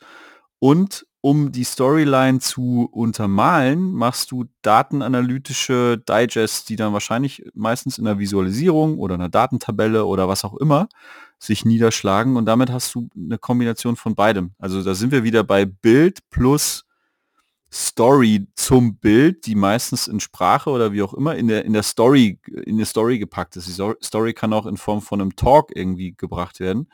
Und es ist kein Entweder-Oder. Also da, wenn, wenn wir nochmal auf das, hatten wir glaube ich in Episode 6, diese, diese Höhlenmalerei oder wie kommunizieren wir als menschliche Rasse eigentlich miteinander. Naja, wahrscheinlich so die älteste Form ist wahrscheinlich Bilder plus, oder die älteste Form ist wahrscheinlich Geschichten erzählen und wir, wir versuchen diese Geschichte zu erzählen, kann man, glaube ich, einfach, ähm, wie hattet ihr es vorhin genannt? Multimedial, äh, nee, nee äh, als ich reingekommen bin. Mixed, Mixed ihr, Media. Mixed Media mäßig, genau. Das ist einfach nur das Ding. aber der Kern ist tatsächlich, wahrscheinlich hast du da recht, Timo und Donald Knut, der, der Kern ist die Story, die du erzählst und du facilitatest das Ganze mit entweder Prosa, Text oder mit Bildern oder mit einem talkigen Digest, geilen Format irgendwie, damit du halt äh, die, die, damit die Story so richtig sitzt, so Storylining. Ja, also für mich schließt sich das gar nicht alles nee, aus, ist alles ein nicht. Es schließt sich überhaupt nicht aus. Erstmal plus ähm, das Zuhören von Wörtern und wenn es eine gute Geschichte ist, das malt ja Bilder im Kopf, die dann entstehen. Es ist sozusagen wie kleine ZIP-Dateien, die sich dann entfalten über deinen assoziativen Prozesse sozusagen.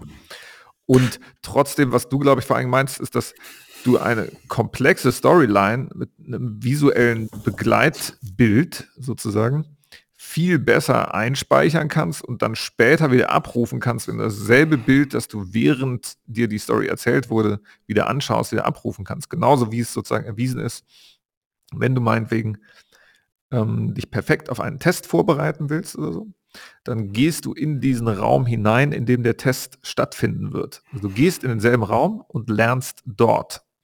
Wenn du da lernst, speichert dein Gehirn automatisch durch irgendwelche Keys in diesem Raum sozusagen ähm, die Informationen mit diesem Raum ab. Und wenn du dann später, meinetwegen in der Klausur oder dem Test, in demselben Raum bist, in dem du das gelernt hast, dann hast du es viel einfacher, das Wissen abzurufen. Das ist sowas ähnliches. Ja. Das heißt, du kannte ich noch gar nicht. Visuelle, räumliche. Also viel zu spät, aber. Ähm. und ja, bei mir kam das auch zu spät, aber bei mir kam natürlich dieses äh, Cognitive Science Studium halt. Da kam halt, ne, haben wir ständig nur über so einen Kram geredet. Ich habe das gar nicht äh, zu Ende studiert, ja. Aber ähm, da will ich kurz noch hier zu dem einen Video, was ich hier reingeworfen habe, was ich selber noch nicht zu Ende gehört habe. Aber ähm, es gibt ein Lex Friedman Interview mit äh, Joscha Bach. Davon gibt es zwei. Eins ist, glaube ich, irgendwie schon ein Jahr alt oder so. Und eins ist, glaube ich, ganz frisch von letzter Woche oder so. Und ähm, ich finde es halt schwierig, weil äh, Joscha Bach ist äh, Native Speaker German und wird dann, probiert dann sozusagen Englisch zu reden. Ich finde das immer anstrengend, mir das dann anzuhören. Ähm, aber ich glaube, das Topic ist sehr spannend. Mir kam das alles sehr bekannt vor, weil ich quasi aus derselben Denkwelt komme und der war auch, da in der, auch in Osnabrück und so weiter. Also nicht, äh, ich war da relativ früh dann wieder weg. Als er, glaube ich, angefangen hat, war ich schon wieder weg. Und ähm, die haben es aber auch. Sozusagen der Nachfolger. naja, das nicht. Sondern äh, kann ich gar nicht einschätzen, weil ich das gar nicht genau weiß, was der alles macht. Äh, die sind da, glaube ich, viel wissenschaftlicher unterwegs als ich. Ich bin da mehr so der ähm, DIY-Denker. Und nee, aber ich finde mich da äh, sehr drin wieder und mich freut das sozusagen, dass, äh, sage ich mal, in Anführungsstrichen, hochrangige äh, Denker hm, in ähnlichen Konzeptwelten unterwegs sind. Also wir sind da nicht so weit von entfernt. Und ich habe ja manchmal noch dieses Ding, was ich euch auch schon mal öfters im Podcast, glaube ich, erwähnt hatte, mit sozusagen die einzelne Zelle, der Einzeller. Wir haben uns zu dem Multizellmillionär entwickelt, der wir sind. Und dass das ja schon so ein sehr komplexes System ist, in dem diese ganzen Zellen kooperieren. Und wenn man sich dann zusätzlich nochmal die Menschheit vorstellt, also sozusagen, hm, ich stelle mir einen Mensch als Einzeller vor und die Menschheit als Mensch. Wenn ich sozusagen einfach die, mhm. dieses Gäste höher, du zoomst raus. Genau, die Schablone verschiebe sozusagen. Mhm. Äh, das hilft mir total zu sagen, äh, können acht Milliarden Menschen kooperativ zusammenarbeiten. Klar, überhaupt gar kein Problem. Siehst du an den äh, mehr als 8 Milliarden Einzellern, die sich zu deinem Körper zusammengeschlossen haben. Und wo dann sich aber, was ich dann immer spannend finde als Folgefrage ist sozusagen, bin ich hier der Entscheider?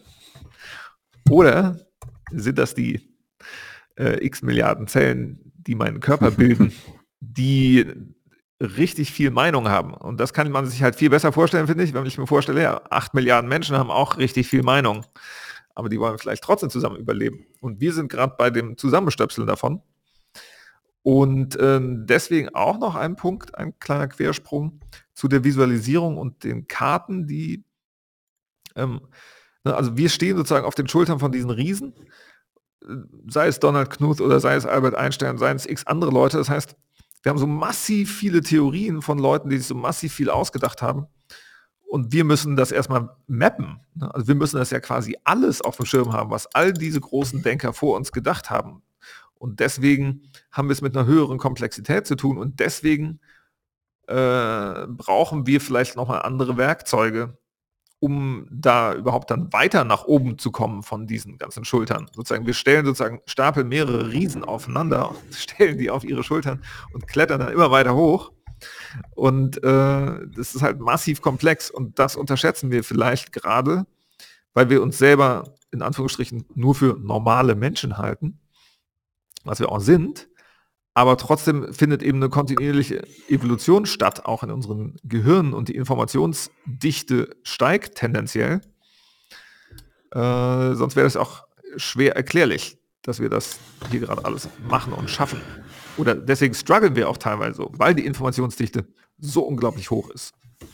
Und wir alle so unglaublich viel wissen müssen finde find das ein total, also zwei, äh, äh, von erstmal danke, dass du im ersten Teil viel besser zusammengefasst hast, was ich glaube ich denke und meine mit Bildern, nämlich genau diese, eine Story einfach, ist einfacher zu machen, sich das vorzustellen, in Form von, dass die Story noch bebildert wird, um, um quasi diesen mental ähm, Overhead irgendwie wegzunehmen oder möglichst wegzunehmen, dass alle schon mal auf, auf einem Bild irgendwie unterwegs sind.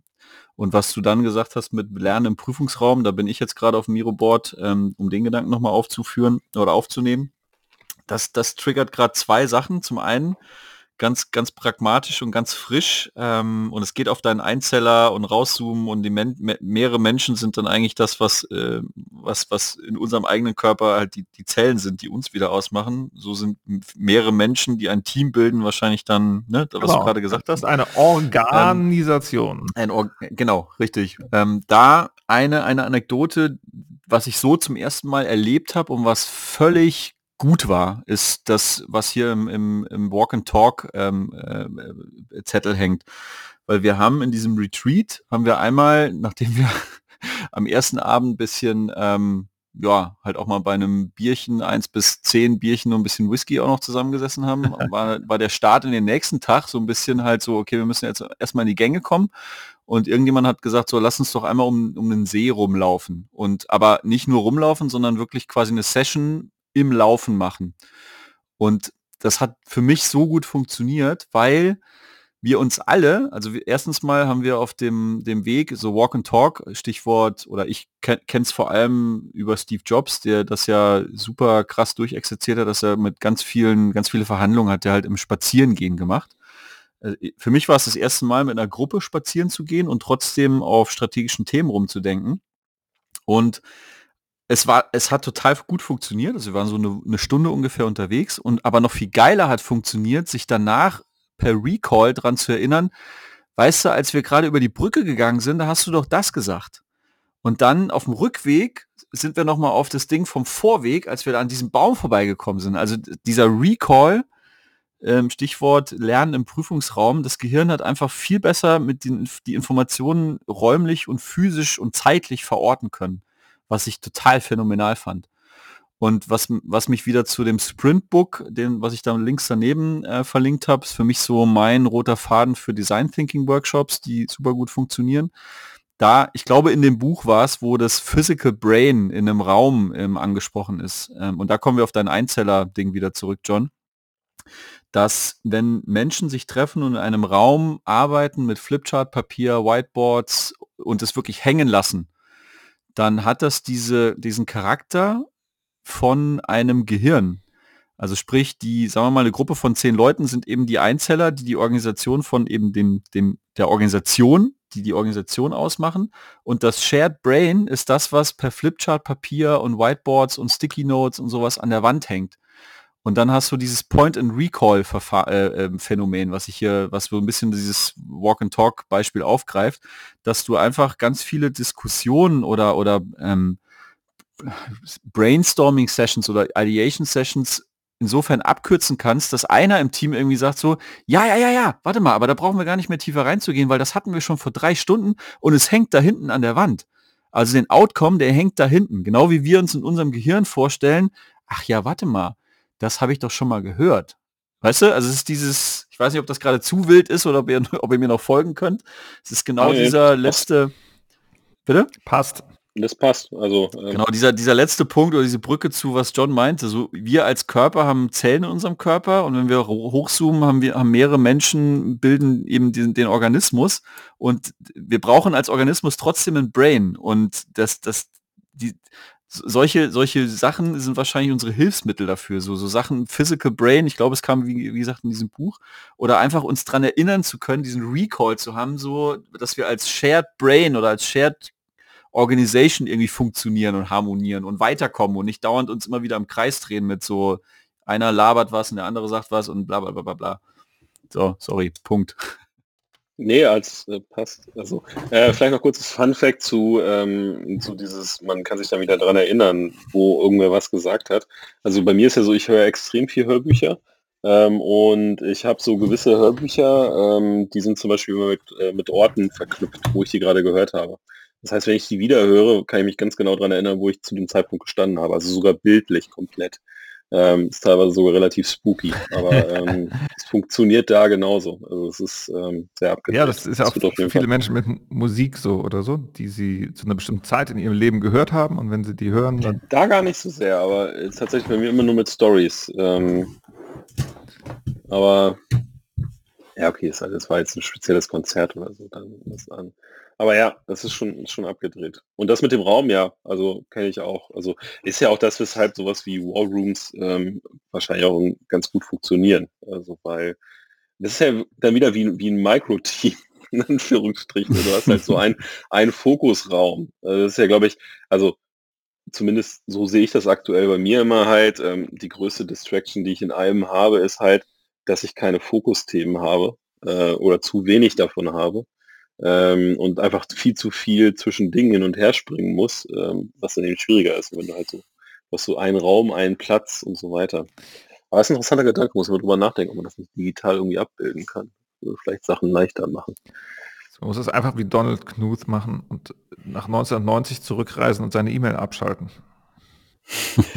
ähm, das würde echt wahrscheinlich an vielen Stellen helfen. Also ähm, ist auch, also wahrscheinlich Slack erstmal und danach äh, E-Mail und ähm, dann das Telefon, also abschalten.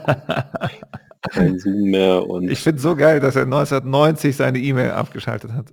Also einfach die Ansage, ich habe ja, eigentlich geiler ich noch nicht mal E-Mail verwendet. So. Ja, genau. Weil er, seit, weil er, seit, 15 Jahren schon das vorher verwendet hat. Das ist eigentlich das. Ja, ja. ja. Viel zu geil. Ähm, sehr, sehr, sehr geil. Ich habe meine erste E-Mail, glaube ich, das ist auch wirklich extrem früh, ich glaube 1993 verschickt. Ich weiß es nicht. Auch noch in der Schule. Ich, ich habe keine Ahnung. Äh, Krass, ja, nee, das war auch früh, ey. Ja, das war, das war sehr, sehr früh. Nee, wir hatten in der Schule hatten wir einen Lehrer, der sehr, ähm, der sehr an solchen Sachen interessiert war. Und der, das weiß ich, hat, hat sich damals auch wieder total verrückt angehört. Er hat zu uns so gesagt, naja, es gibt so eine elektronische Möglichkeit, da kannst du per Computer jemanden einen Brief schicken. So. Und er will jetzt mit uns, weil wir Erdkunde mit ihm hatten, will ein Experiment machen. Das heißt, wir suchen uns irgendwie Adressen aus einem anderen Land raus und dann schreiben wir den Leuten einfach. Also jeder kann sich ein Land aussuchen, schreibt den einfach. Und da haben wir damals auf so einem bestimmten 386er oder so mit so einem Rödelmodem äh, dann irgendwelche Texte geschrieben. So.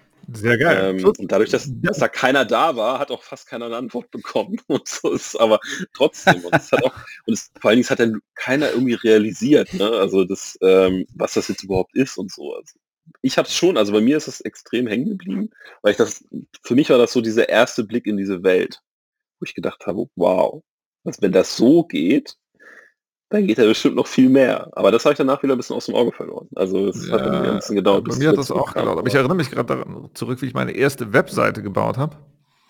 Und zwar bevor ich jemals im Internet war. Das ist krass. Weil ich äh, so fasziniert davon, ich wollte unbedingt irgendwie rein und dann äh, dachte ich, ja gut, wenn ich da jetzt nicht rein kann, dann muss ich jetzt irgendwie eine Webseite bauen. Aber ich habe nicht viel gelernt sozusagen, nur wie macht man eine Überschrift und ich hatte, glaube ich, irgendwie dann ein ein Bild aus Doom oder sowas äh, dann da hochgeladen. Kur kurzer random ähm, oder, oder Productivity Hack oder, oder Tool, das ich vorher nicht kannte, was so ein bisschen dein, was war Erdkundelehrer, Geschichtslehrer, der das Experiment gemacht hat mit schickt mir irgendwas per E-Mail oder ich schicke euch was Erdkunde. per E-Mail. Erdkunde ist hier, was ich unter Sites Slidezip ähm, reingepostet habe. Ich weiß nicht, ob das war gerade das richtige, nee, es war, sorry, weil das war nicht das Richtige. Ähm, ich habe, kennt ihr Melissa Perry zufällig?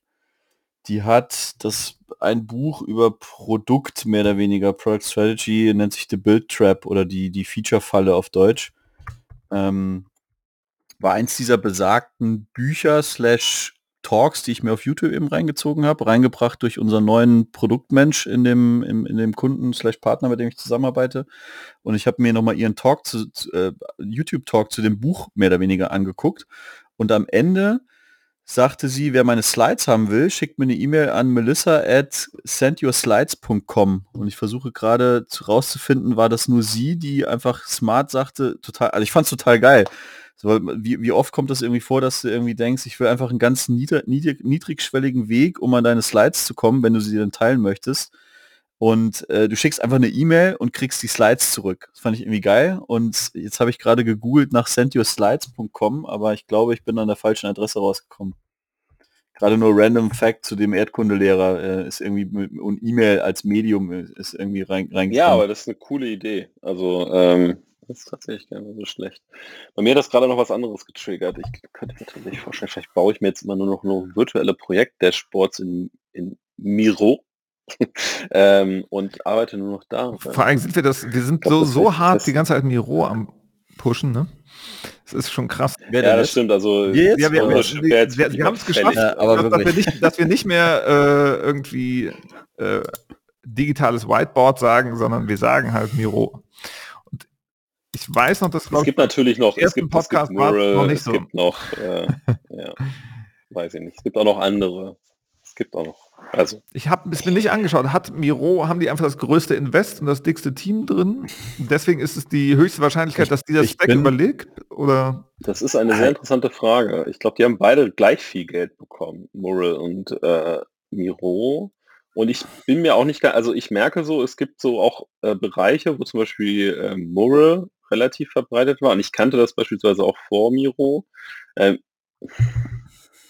ich weiß es nicht. Also vielleicht ist das auch so so nischenmäßig. Ähm, ich habe so das Gefühl, dass Miro in Deutschland extrem abgegangen ist, ähm, weil das jetzt irgendwie auch dann, dann jeder nutzt. Ähm, hab, kann aber sein, dass zum Beispiel in den USA vielleicht andere wieder. Andere das gibt es noch nicht so richtig, ne? So Public Usage Charts von äh, SaaS-Software kann man nee. nicht einfach mittracken. Gibt es nicht. Ich hätte sowas gern wie einen Aktienindex. Nee, sozusagen, welche Nutzer nicht. nutzen welche Software auf der Welt gerade. Oh, das ja, das, das wäre geil. Das wäre richtig gut. Oh, also wir geil. haben genau das Thema bei, bei dem Kunden haben wir an einer anderen Front. Das sind eben nicht die Tools, ähm, sondern irgendwas anderes. Muss ich erst mit dem erklären, wie viel der davon preisgeben will. Aber wäre total geil, wenn man sowas irgendwie hätte. Ähm, ich ich habe ich hab eine Theorie dazu. Ich habe allerdings, ich habe mir so, ich, ich nutze wirklich Miro seit, als es noch äh, Realtime-Boards hieß, seit 2015, 2016 oder 2016 glaube ich ungefähr. Also wirklich schon lange. Und ich habe mir davor wirklich eine Menge, also stand 2016, eine Menge Tools angeguckt und für mich hat keins, keins war diese, dieses Schweizer Taschenmesser wie Miro. Also bin ich damit gegangen. Und was ich ich finde zwei, zwei Sachen vom Fleck weg, fand ich zwei Sachen richtig geil und das erklärt meines Erachtens die Adoption. Ähm, und das eine ist, dass es extrem niedrigschwellig ist, reinzukommen. Also du findest dich, finde ich, super schnell zurecht, so mit Stickies und wenn du willst, was schreiben und, und Frames und kannst auch eine Slideshow machen und so weiter. Und das zweite finde ich aber noch viel krasser, diese, diese Release-Cadence, was die an Feature an neuen Features, an Verbesserungsfeatures oder an Bugfixes auch raushauen, ist für mich atemberaubend. Also gefühlt, es ist, hängt in diesem What's New. Also wenn ihr auf dem Miroboard seid oder auf dem unser Miroboard seid ja, und oben, oben auf das Fragezeichen klickt und dann What's New findet, da ist wirklich jede Woche was richtig Geiles dabei. Und unter anderem gerade ein Ding, was sich bei diesem Kundenretreat, äh, was mich total noch genervt hat, nämlich wenn du die mobile App nutzt und einfach da ist es viel, viel schwerer, Sachen einfach zu droppen. Und das haben sie jetzt beispielsweise besser gemacht. Also so Upload von, von Images oder was auch immer, von, wenn du auf iOS oder Android unterwegs bist, auf, auf einer mobilen Plattform.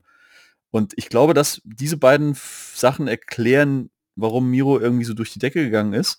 Und die dritte Komponente ist, das kenne ich aber nur aus dritter Hand, weil ich Mural selbst nie benutzt habe, dass eben Mural an vielen Stellen viel, viel sperriger war oder, oder dieses, ey, drop einfach deinen Scheiß. Ob es eine Webseite ist, die dann automatisch so mini gerendert wird, wie es halt bei Miro ist, oder äh, hau da halt eine Excel-Datei rein und also es ist einfach niedrigschwelliger und einfacher zu nutzen, so von den Funktionalitäten, als scheinbar andere Tools, wie beispielsweise Mirror. Sorry, sorry Mirror, ähm, du wirst wahrscheinlich nicht unser Sponsor werden. Nee, wahrscheinlich nicht, aber also Mural ist tatsächlich auch so einfach zu nutzen. Also ähm, mein lieber Kollege Philipp, mit dem ich ab und zu Projekte mache, ist ja großer Mural-Verfechter und äh, ich fasse es immer so zusammen, er nutzt ja halt auch Windows, also ich halt Mac und dementsprechend ja. ist auch logisch, dass er Mural nutzt und nicht Miro. Ähm, äh, Mural hat tatsächlich ein, und das er sagt, also für ihn ist das das eine Feature, weshalb er gerne bei Mural ist. Und das kann ich auch ein bisschen, also ein bisschen verstehen, wenn ich wenn ich so viele Workshops machen würde, wie er es macht. Er macht sehr viele Workshops. Und ein cooles Feature, was Merrill hat, und ich weiß nicht, ob Miro das mittlerweile auch hat, ist halt, ähm, du kannst, äh, du hast so einen Anonym-Modus wenn du einen Workshop machst, so, dann schaltest du auf Anonym-Modus und dann sieht keiner, also gerade wenn du so, ne, so Brainstorming-Sachen machst, dann siehst du nicht, was die anderen machen in dem Frame. Und das fand ich ziemlich geil. Also da haben wir einen Workshop gemacht, das, das fand ich schon ziemlich gut. Ähm, und dann deckst du nachher wieder auf, so, wenn das Ding vorbei ist. Äh, ob das jetzt Miro kann, weiß ich nicht. Ähm, I don't know. Ich fand es jetzt von der, also von der Bedienung her, ich habe jetzt mit beiden Dings gearbeitet, weil er halt da viel mitarbeitet. Äh, Bedienung fällt mir Miro leichter. Ähm, ich finde es mit den Shortcuts leichter ich, und so weiter. Aber so Grundfunktionalität, also auch Mural ist jetzt nicht so schwer, äh, um da irgendwie reinzukommen. Aber ja, Nee, weiß ich nicht. Das ist manchmal ganz seltsam, wie so Adaptionen passieren. Ja, und vor allem, dass man es gar nicht sieht. Äh, das ja, das ist tatsächlich, also das, da hast du vollkommen recht, das wäre natürlich super interessant, aber dadurch, dass du ja nirgendwo ein Skript, dein, dein äh, Miro-Skript irgendwo drauf packst, ähm, kannst du natürlich nicht sehen, äh, wie viele Leute das tatsächlich verwenden. Also ähm, das wäre tatsächlich ein sehr interessanter Indikator. Das ist äh, teilweise spannend, finde ich, bei äh, so Blockchain-Sachen und so, dass du halt insgesamt sehen kannst, wie viele Leute sind äh, auf welchen Projekten unterwegs und so weiter. Dass du sozusagen dieses, ja, manche Sachen, äh, an die ich mich jetzt sozusagen gewöhne, wenn ich mich mit Blockchain-Projekten beschäftige, wo, wo, du einfach eine sehr hohe Datenverfügbarkeit hast oft. Ähm, und dann gehst du zurück in die andere Welt, in der das nicht so ist, in der du keine äh, transparenten, dezentralen Datenbanken hast. Ähm, und denkst so, hä? Ihr wisst das alles gar nicht? so. Und da merkt man, da lässt sich dann, finde ich, manchmal erahnen, was da äh, für eine äh, Power noch kommen könnte, ohne jetzt in ein äh, Krypto-Dings abtauchen zu wollen. Ich könnte das sogar noch mal ich könnte das mit einem anderen Thema noch aufspannen, aber das wird wahrscheinlich auch echt wieder wieder auch zu sehr abtauchen werden. Ähm, ich höre gerade kein Abtauchen, es ist eher eine logische Evolution von dem, was vorher passiert ist. So mit ja, nee, Giants fertig. Das ist einfach ja, der nächste Stack. Nee, wo ich gerade drüber nachdenke, und das war ja auch, das, kam, das passte ganz gut, deswegen muss ich lächeln, als du vorhin den Kommentar auf diesen einen LinkedIn-Post von mir geschrieben hast, so das äh, Coding ist viel, also ist irgendwie so eine Stufe von Magie. Ähm, das stimmt, ist glaube ich auch so, und das ist ja auch so ein bisschen das, was, was im, im Demon äh, auch ja auch mit vorkommt und was ich da auch zum Beispiel als, als Story und als Bild extrem cool fand. Ähm, und ich höre gerade nochmal äh, komplett von vorne weg die gesamte Harry Potter-Serie und ich denke halt dabei immer drüber nach. Okay. Ähm, wenn du das jetzt versuchst, so, ne, so, wenn du dir jetzt vorstellst, das alles, was, was, was in der Potter-Welt als Magie machen, kannst du ja auch als Technologie vorstellen und so weiter. Und da spielen, glaube ich, sowas wie Blockchain und so weiter, spielt auch glaube ich, gar nicht mal so eine irrelevante Größe, weil die wissen ja auch mal ganz, ganz viel über Magie, wo ist wer und so weiter, können ja ganz, ganz viel nachvollziehen, was eben auch viel mit Blockchain zu tun hat. Ähm, und habe auch so drüber nachgedacht, mir so, okay, wenn wir jetzt anfangen, diese ganzen Technologien, die gerade da sind, über die nächsten 100 Jahre so aufeinander drauf zu stacken äh, und am Ende des Tages wir dann auch alle nur noch so AR-Brillen und so weiter tragen, dann bist du eigentlich schon fast in so einer Potter-Welt. Also das ist dann gar nicht mehr so weit weg. Das stimmt, ey, ne? Magie nennen. Also, und ja. das, das triggert wieder Hologrammatica, den, den Roman, den ich mal dir, glaube ich, Timo mal Ja, ja, hast du. Und das auch noch, ich habe den auch, ich habe den auch, also ich habe den in meiner Library. Äh, und, Timos äh, Library. Der ist aber ganz, ganz tief drunter, weil ich habe ja irgendwie gefühlt 700 Audiobooks und der kommt nicht nach oben. Ich kann ihn wirklich nur empfehlen. Also es, es, ist vor allem, es ist nicht zu krass. Also ich, ich mag ja, oder wir alle, glaube ich, mögen so ein bisschen dystopische Sachen, die aber so near future, also das ist nicht so komplett irgendwie, äh, obwohl ist auch geil, aber so, so, wo man sich vorstellen könnte, ja, so in 50 Jahren oder 100 Jahren könnten wir da vielleicht irgendwie sein. Hologrammatiker war für mich irgendwie... widersprechen, aber ich bin überhaupt nicht für dystopische Sachen sozusagen. Ich bin äh, für positive Sci-Fi.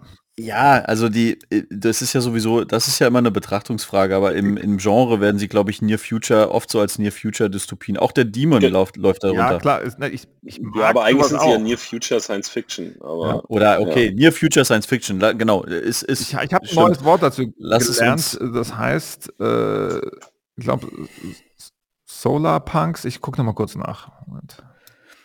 Genau, aber nur um den Punkt, also ihr habt recht, ähm, genau, man muss es gar nicht wertend framen. Near Future Science Fiction und Hologrammatica hat, war so für mich so, was du gerade beschreibst mit Harry Potter, wenn es war für mich nicht schwer vorzustellen, dass wir da bald sind. So Stichwort ähm, Microsoft, äh, HoloLens und so weiter und Google Glass und, und Apple Glass die, der Roman basiert halt drauf, dass alles in der Welt, also es ist völlig normal, dass in der gesamten real, real existierenden Welt ein hologrammatische oder einen holographischen Layer nochmal drüber gelegt wird, weil jeder diese Devices auf einmal hat. Es ist so common, common sense wie halt eine Zahnbürste oder eine, eine Brille, eine normale mhm. Brille. Und diese, da sind wir auch wieder beim Demon und bei Sims von Icons, die über deinem Charakter irgendwie schweben. Wenn jeder so eine Brille hat, dann kannst du halt irgendwie drüber sehen, ja, was, ne, dann hast du halt ganz andere Möglichkeiten, die, die vorher in der Welt der Magie gelebt haben. Und dann ist die Brücke oder Absolut. dann ist die, dann verschwindet die Welt von Magie und Technologie verschwindet irgendwie tatsächlich. Es ist aber so ein ja, also Netzwerkeffektsding. Also es muss, es muss einmal, es muss so Common Place und Common Knowledge und um, ubiquitous, uh, ubiquitous, wie es glaube ich im Englischen heißt. Es muss überall dieses Layer geben, nur dann fühlt sich echt an wie Magie, weil du es dir gar nicht mehr wegdenken kannst. Das kann aber ganz, ganz schnell gehen. Ne? Also überleg mal einfach nur Mobiltelefon-Adoption. Hm. Das waren fünf, fünf bis zehn Jahre und ähm, ich vermute mal, wenn das in dem Bereich geht, wird das wahrscheinlich auch so schnell gehen. Ähm, und ja, klar, dann ist es auch so. Ne? Also dann hast du plötzlich, dann sind Bilder nur noch bewegt, wenn du auf ein Bild guckst, was ja bei Potter so ist. Ähm, und weiß ich nicht, was alles. Und ähm, also es ist, ist sehr abgedreht. Also ich glaube auch AR also das war so auch der, ich glaube, das ist die Hauptsache mit, also ne, ich habe viele Sachen ja aus. Irgendwann müssen wir, glaube ich, mal eine Dieben-Folge machen. Ähm, ich habe da sehr, sehr viel mitgenommen, deswegen war das Buch glaube ich auch so prägend, weil da waren so viele Gedanken mit drin. Seht ihr diesen Link, ich. den ich da reingeklebt habe? Magie versus Tech, geht mal, klickt den mal an und macht den mal auf. Ja. Und dann scrollt er ein bisschen runter und dann kriegt ihr ein, ein Tree to Magic. Nee, also wenn ich auf den Link, was welchen Link denn? Also du meinst es auf die Karte? Welchen meinst du den jetzt? Wo? Any sufficiently advanced technology ist in. Ach da, okay. Nee, ja, okay. Lädt bei mir nicht ganz diese Karte. Okay. Aber ähm, ja, ja, ja. Das Any, stimmt. Any Advanced Magic ist in Ding, ist Ding Genau, das hast du, glaube ich, schon öfter gebracht. Im, genau, im, das kenne ich schon seit Code. sehr langer Zeit. Aber wenn du runter scrollst, dann kommt irgendwo so ein Tech-Tree. Den habe ich noch nie gesehen. Hm, den muss ich nach nochmal anschauen. Ja, stimmt. Einfach nur aus Civilization geklaut. Wahrscheinlich. Ah, hier, okay, da sind wir bei Bildern. Ja, aber es ist, geht irgendwie, es ist irgendwie nicht vollständig, ist unten abgeschnitten. Ach, ja, okay. Tech Tree. Ja, okay. Hm. Ja, mal schauen. Aber auf jeden Fall äh, sagt er ja nur genau das. Das ist ja eins seiner Three Laws. Und ich muss mir das auch mal reinziehen.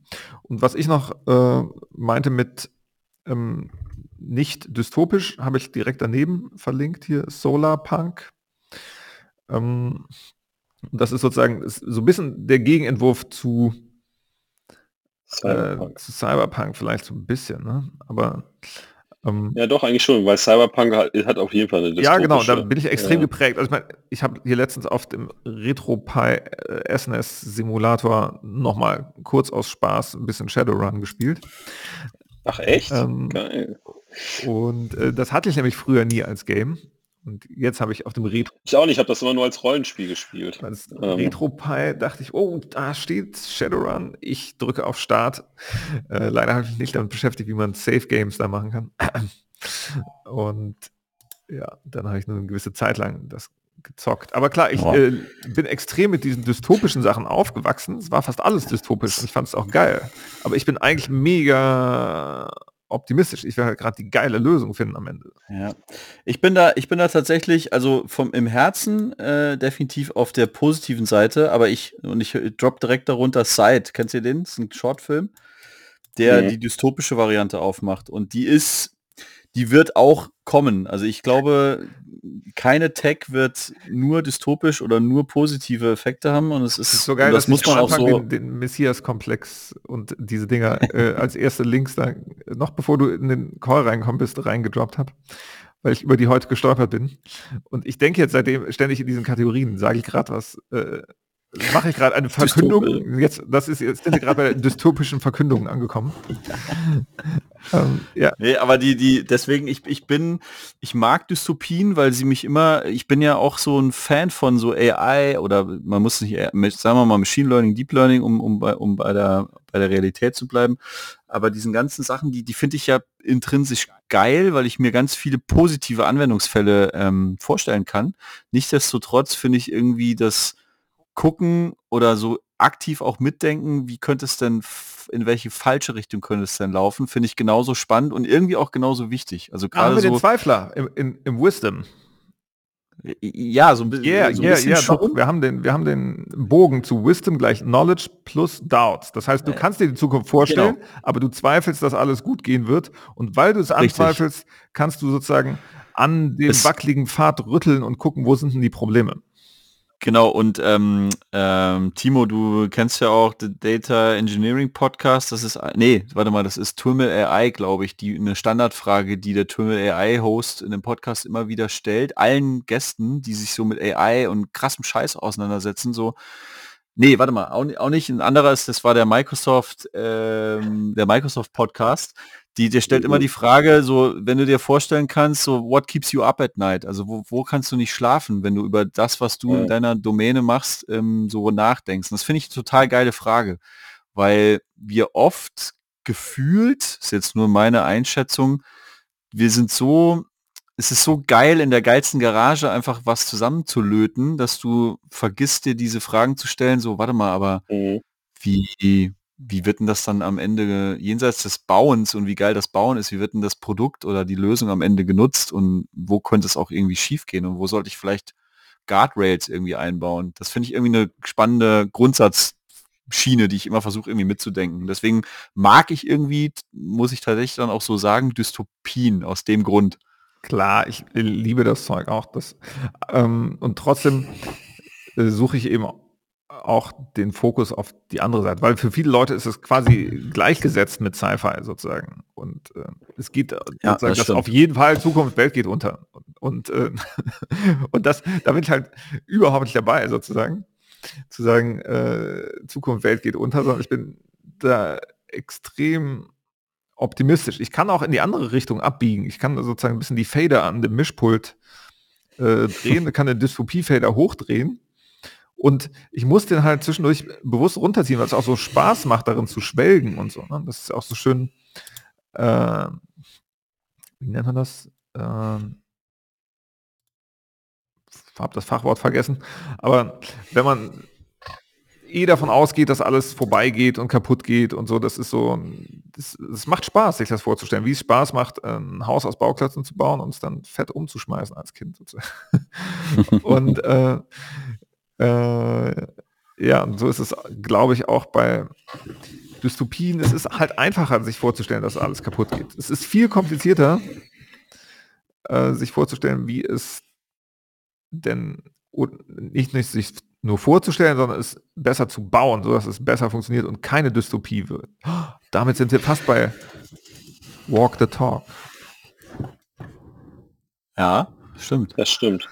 Und das ist halt, äh, ich, ich mag, ich würde sagen, die, das Schwelgen in den Dystopien ist für mich das, das Doubting an der Knowledge. Mhm. Sozusagen, ich weiß, was, was man alles machen könnte, aber ich muss daran rumzweifeln, weil sonst ähm, gibt es irgendwie.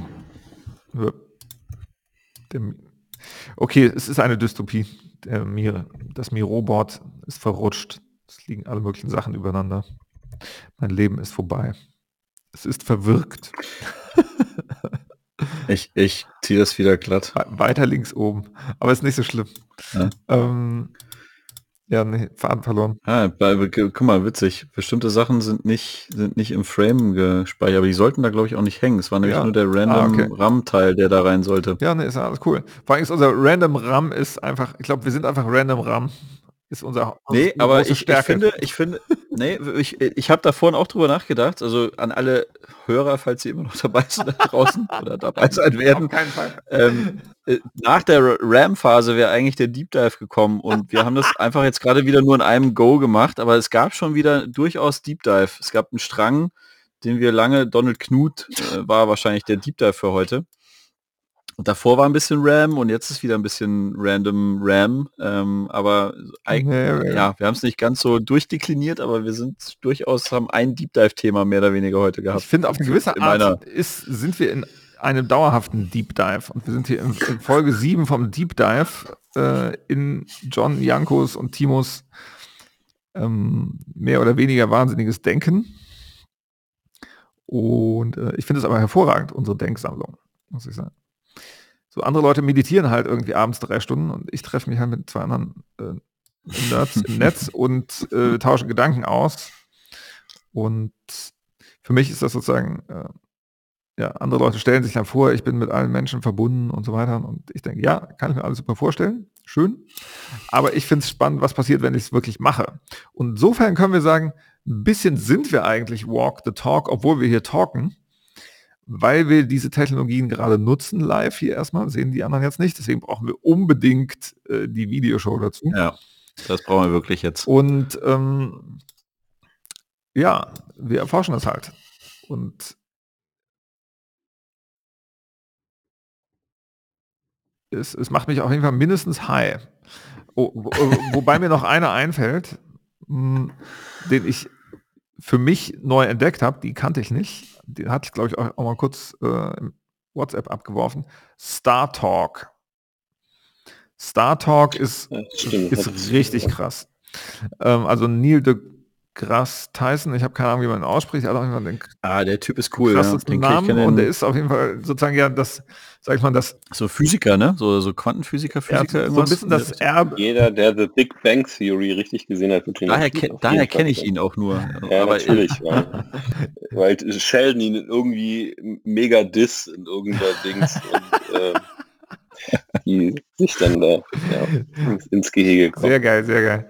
Ähm, ja, der ist so ein, ähm, ja, so ein guter Zusammenfasser. Ne? Also Ja. der, Es gibt auch gute Dokumentationen, die er gemacht hat. Genau, also der, der fasst komplexe Zusammenhänge zusammen. Und in, ich hätte jetzt nicht gedacht, dass er so lustig ist. Und in Star Talk, vielleicht habe ich auch nur die richtigen Folgen eingeschaltet, aber das ist eine Mischung aus unglaublich hochkarätigen äh, Physikwissen kombiniert mit fast Comedy, mit supergeiler Stimme und supergeil produziert alles. Und äh, die reißen einfach mega krasse Witze, während sie aber super wissenschaftlich bleiben.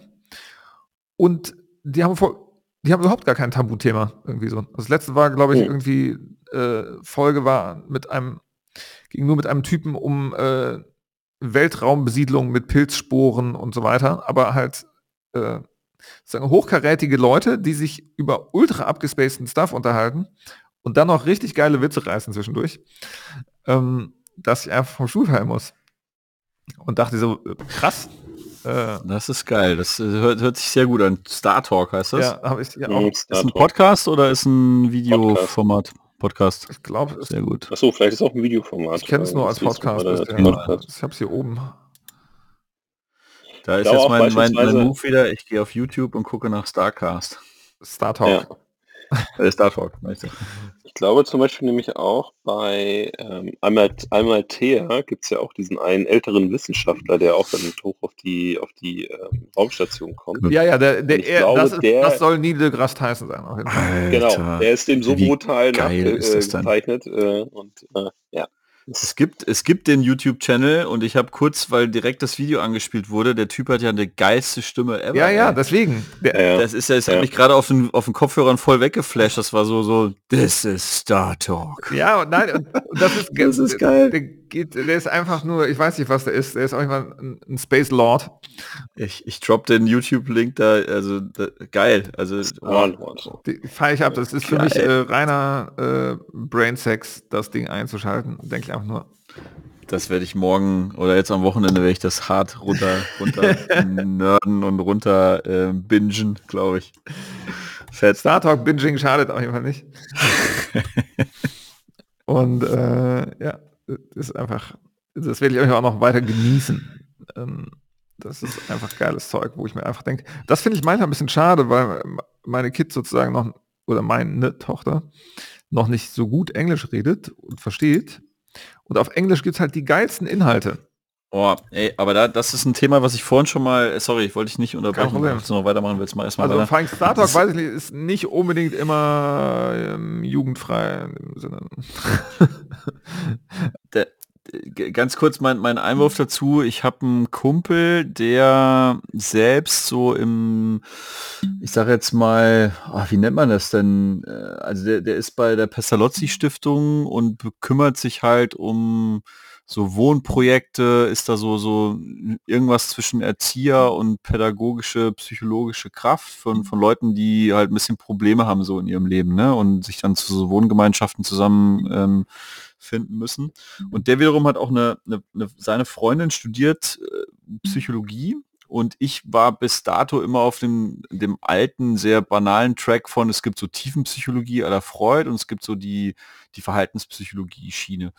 Und es gibt mindestens halt eine weitere und die, die, die vierte fällt mir jetzt schon wieder nicht ein. Und ich glaube, diese dritte, die für mich total spannend war, war systemische Psychologie.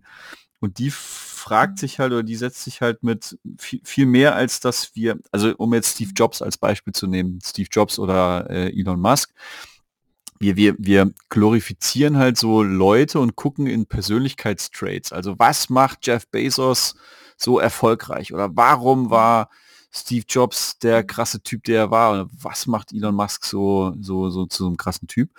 Und systemische Geschichten gehen halt, sehen dich selbst viel mehr als nicht ein Produkt deiner, deines Kontextes und deines Lebenswegs, aber bezieht diese ganzen Faktoren irgendwie mit rein. Und da bin ich jetzt gerade nochmal, es hat das getriggert, als du sagtest, was für ein krasses, was für ein krasser Enabler es einfach nun mal ist, Englisch zu sprechen, weil du dann diesen ganzen, diese ganze Kontexte, die ganzen YouTube-Stuff, die ganzen Bücher, die ganzen Blogposts, die kannst du überhaupt erstmal verstehen. Und ähm, ich will jetzt nicht abdriften, aber ich, ich, ich fand doch, das doch, total doch, krass. Dieses in diesem Podcast drin und du machst irgendwas mit deiner Bierflasche. Ähm, oh, Entschuldigung, das hört man. Ich habe tatsächlich den, den, ich, ja, ich habe den, den Digi-Move, den ich mache ihn noch einmal, dann höre ich auf. das machen wir als Intro-Sound vielleicht. Obwohl, nee, dann, dann, dann gelten wir nachher als äh, harter äh, Säufer-Podcast. Das gilt nicht. Genau, sorry, ich höre auf. Ähm, genau, also worauf ich nur hinaus wollte, ist, dass du dir halt anguckst, von welchem Base, von welcher Baseline ist denn der, der Mensch XY überhaupt gestartet? Also in welche Familie wurde er reingeboren? Wel, zu welcher Schule konnte er gehen? Welche hat dann, konnte er irgendwie im Ausland, äh, Kontakt ins Ausland kriegen, kann er Fremdsprachen, konnte er jemals Fremdsprachen lernen, musste er sich das hart erarbeiten, ist ihm das zugefallen. So diese ganzen Faktoren. Und ich fand es irgendwie, wenn ich an meinen, äh, gerade Stichwort Englisch, und da, da, dann höre ich auch wieder auf, weil du es gerade mit deiner Tochter angesprochen hast, ähm, wenn ich auf meinen Lebensweg zurückgucke, ist, ist so ein decisive Ding, so ein Puzzleteil, das einfach für mich in Place gefallen ist. Mein Wunsch irgendwie, eine, als ich so 12, 13, 13, 14 war, dass ich irgendwie nach einem Austauschjahr in Amerika machen wollte. Und wenn ich rückblickend irgendwie gucke, was aus mehrerlei Hinsicht, wie, wie lebensentscheidend für mich, für den späteren Weg so dieses Jahr in Amerika war, ist es manchmal so, kriege ich fast Gänsehaut. Also, und Sprache ist da nur eine Komponente davon, aber eben auch eine sehr wichtige. Ähm, ja, also Punkt. Ich wollte systemische Psychologie oder wie auch immer das heißt, das wollte ich kurz reindroppen, weil dann werde ich mich definitiv irgendwie weiter mit auseinandersetzen. Und einfach nur so zu gucken, also dass wir auf die Rahmenbedingungen irgendwie gucken und wie, wie entscheidend die oft sind für das, was wir so tun, ist, ist so das, der zweite, der zweite Takeaway, glaube ich, aus diesem, äh, aus dieser Ausuferung gerade. Die Ausuferung. Ja, sehr, sehr gute Ausuferung. Ich freue mich allgemein, dass wir hier Space für Ausuferungen haben. Ich glaube, äh, am Ende des Tages läuft so alles darauf hinaus, dass am Ende alle nur noch Englisch sprechen. Irgendwann. Meinst du? Ich dachte, es sprechen alle Chinesisch ich am schon. Ende. Nee, glaube ich nicht. Ja, wahrscheinlich nicht. Da gibt es auch Theorien, dass das äh, ein so strenges, enges System wie äh, China sich da gerade baut, am Ende nicht innovativ genug sein kann, um dauerhaft zu überleben. Ja. Und deshalb irgendwann zerbröselt wird an irgendwas. Es ist halt so schade, also wenn ich mir jetzt so die skandinavischen Länder angucke und, und, und Holländer und Holländerinnen, habe ich das Gefühl, dadurch, dass es kleinere Märkte sind und da halt nichts gedappt wird, haben die halt einen krassen Vorteil, weil, also ich habe so mit so vielen Holländer schon gesprochen, wo ich dachte so, du bist jetzt wirklich nicht mehr weit weg von einem Native Speaker so. Also klar hast du so ein bisschen diesen ja. holländischen, diesen holländischen Slang drin, aber das ist nochmal auf einem ganz anderen Level als, als viele Deutsche irgendwie sprechen. Und das ist irgendwie so ein bisschen schade. Also ich, dann, dann, ich gucke ja total gerne irgendwie alle Filme, alle Serien auch irgendwie auf Englisch. Und trotzdem werde ich jetzt mit meinen 40, 41 Lenzen meinen krassen deutschen Dialekt nicht mehr rauskriegen und ich werde auch nicht auf Native Speaking Level jemals kommen, ne? Aber man kann da hinkommen. Also ich bin da schon bei dir. Das, schon. Also, ähm, ja, ich weiß nicht. Das ist eine Aber Fokusfrage. So, so spät noch? Ist, glaube ich, ja, das stimmt wahrscheinlich. Zeit, Zeit und Fokusfrage wahrscheinlich. Ja, das das, also einfaches Ding, du ziehst jetzt erstmal ein englischsprachiges Land äh, und dann ähm, arbeitest, also ich glaube, wenn man dran arbeitet, kriegt man es schon hin. Ja, ähm, dafür ist halt die Frage, ob man es will. Dafür wurde ich bei Bubble zu stark auf, äh, war ich zu oft von Sprachlernern umgeben, die das sich fett als Fokusthema äh, auf die Biografie geschrieben haben. Und dann kannst du das beobachten, dass das geht. Und wenn du dich da drauf einlässt und das machst und existierende Methoden anwendest und halt richtig drauf abgehst, hm. dann hast du, denke ich, eine ganz gute Chance.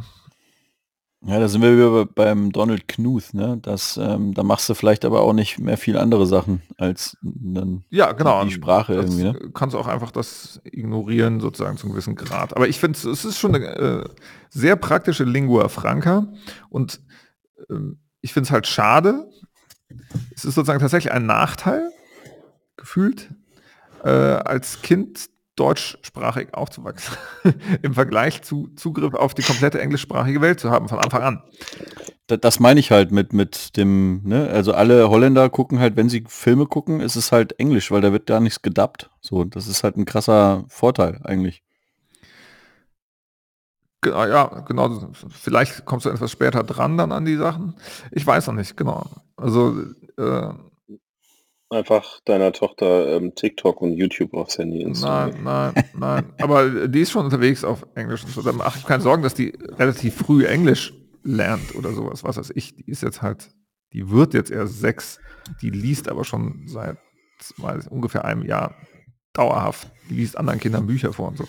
Also ähm, und hat auch schon so Englisch-Startpunkte. Und äh, das wird sich dann irgendwie entwickeln. Es ist, gibt nur halt einfach manche englischen Sachen, wo ich denke, ja, okay, die haben sowas wie in Deutschland gibt es so was ist was oder so lebten sie zur Zeit der so und so. Denkst du immer noch, guckst das so an, denkst, ach komm, das ist so veraltet. und es wird aber kein Geld reingesteckt, das nochmal neu in geil zu machen, weil du den alten Schrott immer noch mal verkaufen kannst. Mhm. Oder wird irgendwie zwei Grafiken ausgetauscht und äh, einmal äh, die Formulierung geändert oder so. Aber international kommt halt logischerweise, einfach weil der gesamte Markt größer ist, äh, wird mehr Energie da reingesteckt, da geile Inhalte zu produzieren. Und deshalb gibt es teilweise eben auch geilere Sachen. Es gibt auch teilweise sehr geile Sachen in Deutschland, so will ich das gar nicht sagen. So. Aber es gibt eben einfach für mich ikonische Sachen, wie zum Beispiel äh, YouTube, äh, die Crash Course Guys. So, also man ja. kann die mögen oder nicht Crash mögen. die können ihren nervigen ja, Anteil haben. Aber die haben einfach mal so ein, einmal ein Benchmark hingestellt und gesagt, so, das passiert, wenn man das gesamte Schulwissen äh, und teilweise weit darüber hinaus äh, auf Highspeed in bunt blinkendes YouTube packt. So. Und guck gerade noch mal, ich gucke gerade noch mal komplett die Crashkurs amerikanische äh, Geschichte. Ich habe die noch längst nicht alle geschaut. So. Die haben einen massiven oh, Stack. Ver verlinkt die mal. Ich kenne kenn die gar das nicht. Sagt mir noch nie gehört. Ist sehr geil. Es ist natürlich jetzt hast du ein neues Problem mit Binge-Watching. ähm, weil, äh, also tatsächlich auch youtube.com slash crashcourse. und dann bist du da. Und äh, Geil die sind, oh mein Gott, das ist sowas, wie soll man das sagen? Das ist wie Big Bang Theory, Vorspann, der nie aufhört. Mhm. Und äh, dann aber, wo nie der Unfug anfängt, sondern es die ganze Zeit Science bleibt. Okay, ja, das war hier zweimal, weil es so klein war. Ich habe auch mal was großgezogen ja, hier, Crash Kurs. locker zweimal haben. Okay. Hört sich gut an. Muss ich mir, muss ich mir definitiv reinziehen. Ist richtig geiler. Also für mich war das so, was weiß ich, äh, du guckst dir den Chemieteil an und denkst so, warum war ich jemals in der Schule? So, was, äh, ja. du, du, kriegst da in, äh, also ist zum ersten Mal die Möglichkeit, so in manchen Sci-Fi-Filmen gibt es das oder so. Ne? Dann kommt irgendwie so ein ein Barbar von irgendeinem Barbarenplaneten kommt auch in das Raumschiff rein und dann wird er an irgendeinen Computer angestöpselt und dann wird er einmal kurz das Wissen reingeladen und dann geht er einmal kotzen und dann weiß er alles. So. Und ähm, so ungefähr ist Crash Course, weil die reden extrem schnell, also das Wissen bleibt nicht hängen, wenn du das nicht wiederholst. So. Ja. Also ich habe mir dieses Chemie-Ding einmal da reingepumpt, äh, davon weiß ich jetzt nichts mehr, wahrscheinlich.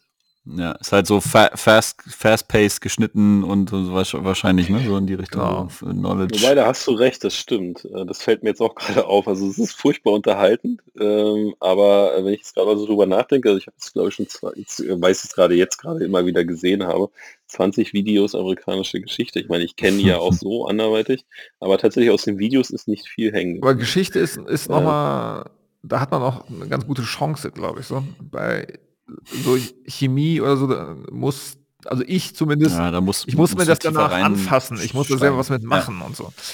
Ähm, genau. Und dann macht das. Ich, ich mache jetzt mal einen Move. Äh, ich, ich zaubere okay. und nutze Miro. Pass auf. Ich sag nämlich, ich klicke nämlich jetzt. Macht. Hat's funktioniert? Kennt ihr das? Look, äh, äh, seht ihr was? Bring everyone so. to me wollte ich eigentlich anklicken. Ach so, ja, ja, klar. Ja. Genau, weil ich wollte und das, das hat nicht funktioniert, komischerweise. Ähm, genau, und der zweite, der zweite Dings ist, äh, weil ich gerade aus diesen drei Tagen Facilitator-Rism rauskomme, äh, wäre hier jetzt mein, mein äh, im, im Workshop mein, mach mal äh, Timeout, wir müssen mal nochmal auftauchen und auf die Timeline gucken.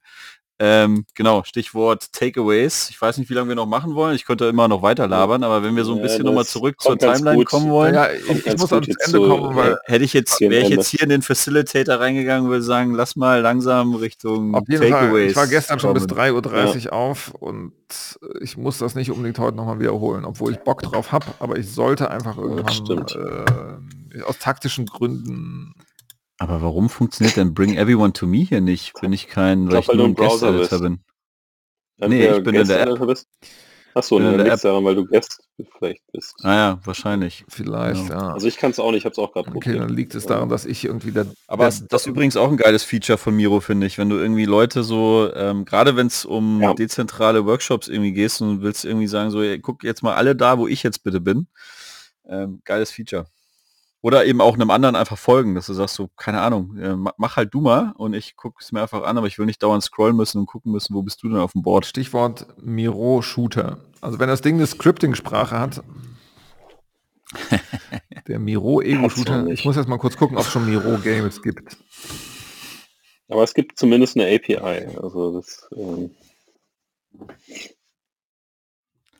ja, also ich glaube, die, wer auch immer, ähm, wie, wie groß dieses Team ist oder die Company dahinter, die haben da schon was Geiles gebaut. Ich, ich würden, ich müsste mir mal die Zeit nehmen, so, es gibt so, so drei bis fünf so mega Annoyances auf hohem Niveau, so wo ich, wo ich sage, so, oh, ich würde total gerne mal mit den Produktleuten von, von Miro irgendwie sprechen weil ähm, ich glaube, das, das kannst du noch geiler machen. Es ist schon, finde ich, ziemlich geil.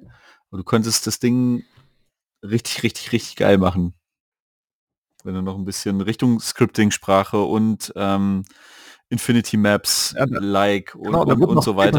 Das ist ja das damit aber auch ganz, ganz schnell kaputt machen. Also das, äh ja, das stimmt. Also aus Product-Sicht ist genau die eierlegende Wollmilchsau willst du ja eben nicht, aber ich ich, grade, ich war gerade dabei, einen, äh, einen Blogpost zu schreiben zum Thema Snow, Slow Product Development. Ah, nice. eigentlich, eigentlich das komplette Kontra zu dem, was Miro macht. Äh, aber ja, I don't know. Ja, ich glaube, da gibt es auch kein richtig und falsch, ne? Also wenn mhm. du so, so nochmal, ohne das, das Mega-Fass jetzt nochmal aufzumachen, man könnte auch alles, was Apple macht, Richtung Slow ähm, Frame. Also gerade jetzt, ja. wenn man auf iOS und, und, und iPhone unterwegs ist, ähm, das iOS hat und oder das iPhone hat teilweise Features nicht, die bei Android schon mehrere Jahre im Feld sind, aber aus einer bewussten Entscheidung raus, dass es es noch nicht gibt. Und das Apple ist, ist für mich ganz klar ein Vertreter von Snow. Slow, ist nicht Snow, ich wird langsam äh, Slow Product Development. Ähm, es gibt da so Twitter ist auch, also ja, Twitter. Jetzt machen sie gerade ganz, ganz viel äh, und dann stößt es ja auch nicht gerade auf viel Gegenliebe. Da haben wir jahrelang nichts gemacht. Also mhm. gar nicht. Ähm, oder nur wenig, also zumindest keine Kernsachen. Ja, aber auch da nochmal, äh, wo wir gerade bei Product Strategy und Product Design ähm, bei dir, Timo, ähm, sind oder, oder weil, weil du dabei bist, alles, was du in die Richtung irgendwie nochmal mir zu so einem schönen Bündel zusammenschneiden könntest oder einfach nur so Brain, Brain Dumps, so guck mal hier, guck mal da, hast du, hast du das Buch gelesen, guck dir den Link mal an, ähm, nehme ich gerade Danken auf, weil wir gerade so auf, auf der Flughöhe bin ich gerade unterwegs bei, bei meiner Arbeit. Das ist gerade nicht so Coding-lastig, was auf der einen Seite schade ist. Also ich würde gerne noch mal mehr in die Tasten hauen und auch mehr noch mal Richtung Data Engineering und Data Science machen. Aber auf der anderen Seite macht mir gerade Product, in Product zu denken und auf strategischen Themen und Change Management Themen rumzudenken irgendwie auch mega viel Spaß. Äh, von daher würde ich da gerne noch mal dein, dein Gehirn anzapfen bei zugegebener Zeit. Ja, können wir gerne machen. Das können wir auf jeden Fall gerne machen.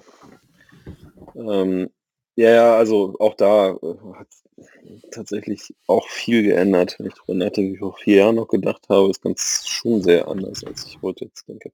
Okay, aber ich glaube, wir sollten wirklich auf Takeaways gehen, weil ich merke auch langsam, äh, ich Genau, da, man hört es in deiner Stimme. Ne? Das ist langsam ja. wirst, du, wirst du langsamer in der Stimme.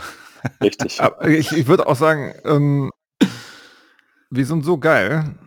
Das ganze Ding ist einfach ein Takeaway. Aber du kannst natürlich noch mal probieren, aber es ist echt. Ich, nee, ich finde es schwer. Echt schwer. Also ich merke es. Ich würde auch lieber auf die Medienempfehlung gehen.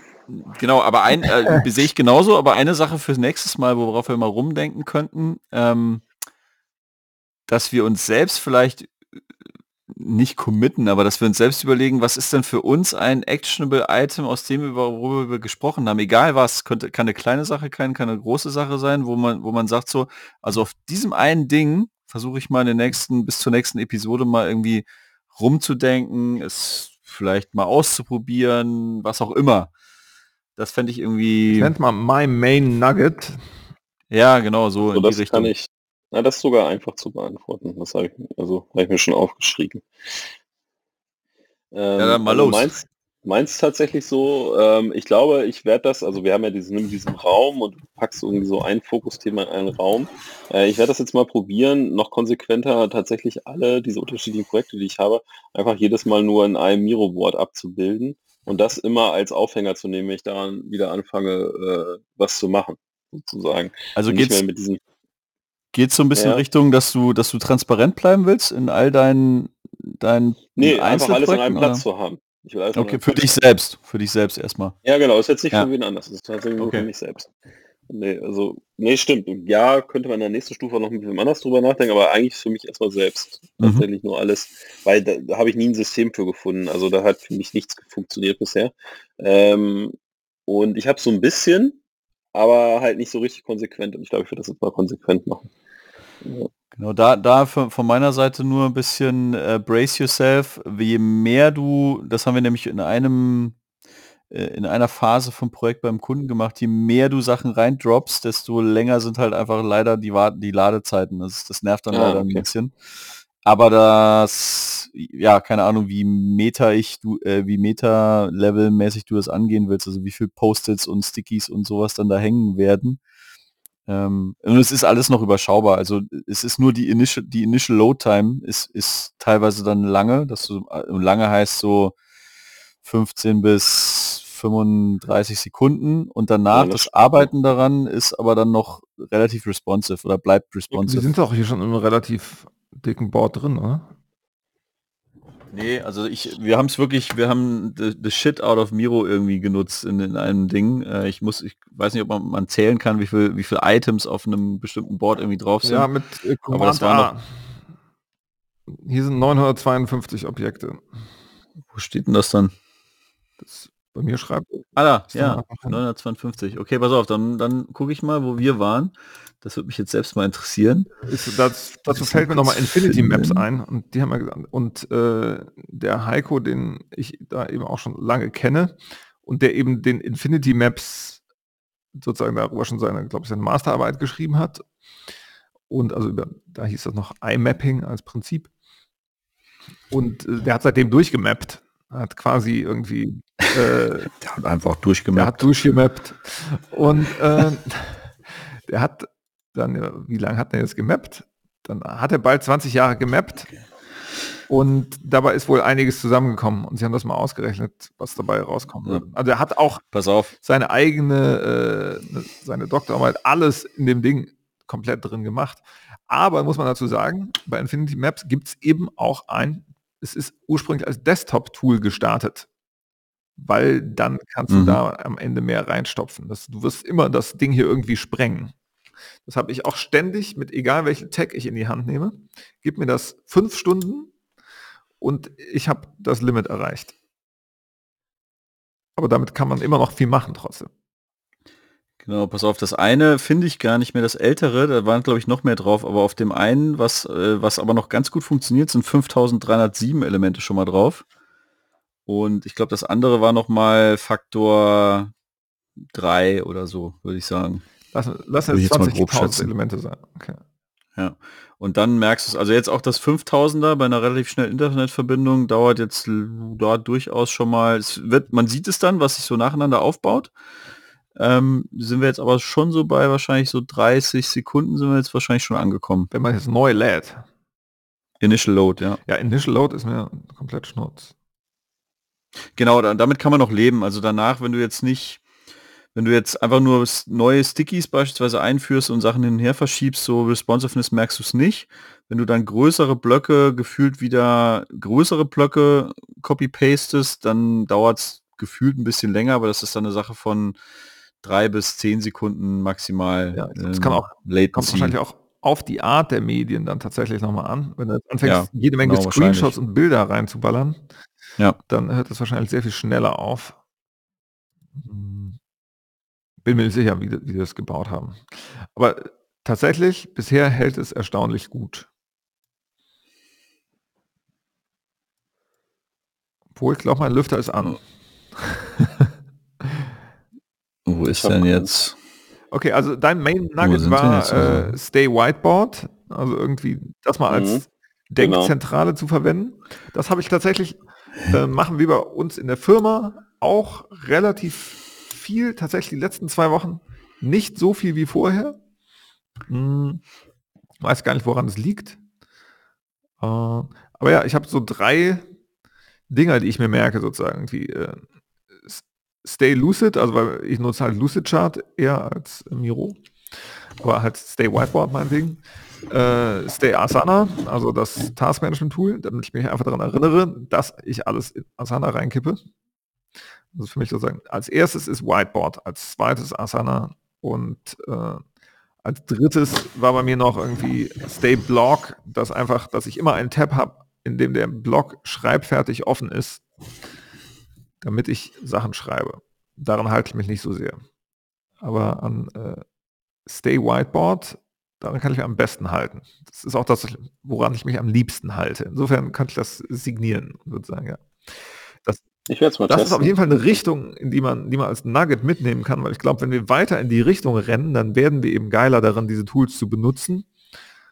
Und dadurch werden wir dann geiler darin, Wissen mit anderen Menschen zu teilen. Und deswegen rennen wir in die Richtung und deswegen ist das dann tatsächlich auch Walk the Talk.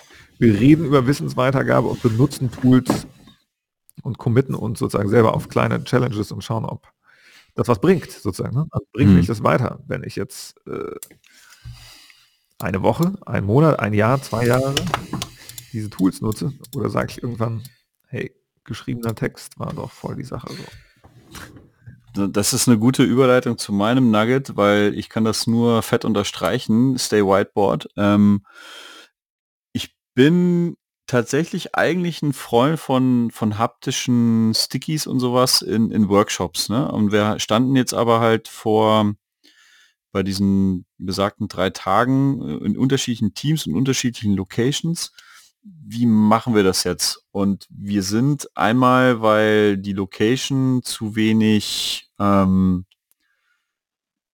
äh, Wände, sage ich jetzt mal, oder, oder die hatten gar kein Whiteboard. Es war so ein, so ein, so ein, Rest, äh, so, so, so, so ein Tagungshotel zwar, aber, aber nicht mit Fokus auf Tagungshotel. Also es war, die hatten einen Kack-Beamer, der Beamer stand zu nah an, dem, an der Projektionsfläche, die hatten kein Whiteboard, sondern nur so ein Meterplan, ein Meterplan, ähm, eine Meterplanwand und that's it eigentlich. Dass wir dann tatsächlich dadurch bisschen gezwungen waren, das dann doch eher Miro-lastig zu machen und die ersten zwei Tage hat das, also in dem ersten Workshop oder ersten Retreat hat es schon mal super funktioniert. Und im zweiten, in dem zweiten Workshop hatten wir, hätten wir ein bisschen mehr Platz gehabt an den Wänden, hatten da aber einen richtig krass großen ähm, Screen. Ich weiß nicht mehr, wie viel, also ich kenne mich mit den Zolls nicht so aus, aber das war, ich würde jetzt mal grob irgendwie deutlich der 50 Zoll, so Richtung 60 Zoll, würde ich jetzt mal sagen. So ein richtig fettes Gerät. Und weil wir dieses für richtig fette Gerät haben, haben wir gedacht, so, eigentlich ist das fast schon so Whiteboard-Niveau. Also lass uns dann auch da Miro irgendwie benutzen, obwohl alle physisch im Raum auch hätten anders irgendwie arbeiten können. Und es war zweimal irgendwie unterm Strich, glaube ich, gut. Also so ein bisschen die, die Retro von allen Teilnehmern steht noch so ein bisschen aus, aber ich glaube, es war geil. Und das ist für mich so der eine Nugget, also Stay Whiteboard, wirklich Miro noch mehr zu leveragen und noch, noch geiler zu machen, ist so mein Nugget und Takeaway und, und auch Action-Item, worauf ich, ich jetzt persönlich weiter rumdenke. Und das zweite, das kam jetzt heute nicht so richtig zur, zur Sprache mehr, nur in der Vorbesprechung oder in, der, in einem Recap oder Retro aus den anderen Episoden ist das Stichwort Microteams. Also es ist, ähm, ich, ich habe das Gefühl, dass wir gerade, dass ich gerade dabei bin, mit mit dem, mit dem Team, mit dem oder mit den Teams, mit denen ich zusammenarbeite, so voll Micro-Teams das Konzept so völlig zu embracen. Und es fun funktionierte eigentlich schon in der Vergangenheit ganz gut, da haben wir es noch nicht so genannt. Und jetzt, wo wir es uns alle präsenter gemacht haben, dass wir so in Zukunft agil in Micro-Teams arbeiten wollen, ist gefühlt allein dadurch nochmal irgendwie mehr Effizienz reingekommen und ich glaube, da ist, äh, da ist noch ganz viel Luft nach oben und da freue ich mich irgendwie mega drauf, so in den nächsten Wochen irgendwie Action-Item-mäßig dran zu arbeiten. Also von daher würde ich sagen, Stay Whiteboard ist schon da und ich schreibe mal noch äh, Micro-Teams einfach daneben oder drunter. Und wie, wie zur Hölle haben wir es geschafft, so völlig aus diesem 07er Frame da oben rauszudroppen, fällt mir gerade auf. Äh, also so von der Verortung, wo wir gerade sind im Miroboard. Wisst ihr, was ich meine? Ja, ich, ich bin gerade raus. Die 07 hängt hier oben. Wie, wir, wir, das war doch alles vorhin hier, hier oben. Du hast irgendwann gesagt, du willst zauberst jetzt. Wahrscheinlich war das da. Ach, das, ich habe da gezaubert. Okay, ja, ich wollte eigentlich nur bring, bring Everyone to Me zaubern mäßig machen, aber es hat, okay. Ne, habe ich den falschen, den, den Stab in die falsche Richtung geschwungen, glaube ich. Ich habe keine Ahnung. Ähm, ja, ich habe mir auch, ich nehme auch einfach Stay Whiteboard. und es ist für mich das Ansprechendste, auch was ich mir am liebsten merken will, worauf ich am meisten Bock habe. Und äh, ich habe mir noch irgendwie Go Video dran geschrieben. Damit, äh, also ich glaube, dieses visuelle Teilen, Denken, das muss noch viel mehr äh, hebeln, leveragen, wie du gesagt hast, ne? um zu sagen, wo kann ich das noch viel mehr mit unseren Clients auch einsetzen und äh, bei mir ist da so ein bisschen mit dran, ich, ich glaube, ich muss wie so Twitch-Livestreamer oder so, die haben ja auch irgendwann so drei Rechner da rumstehen oder so. Ich glaube, das ist einfach, äh, der Trend geht zum Drittrechner.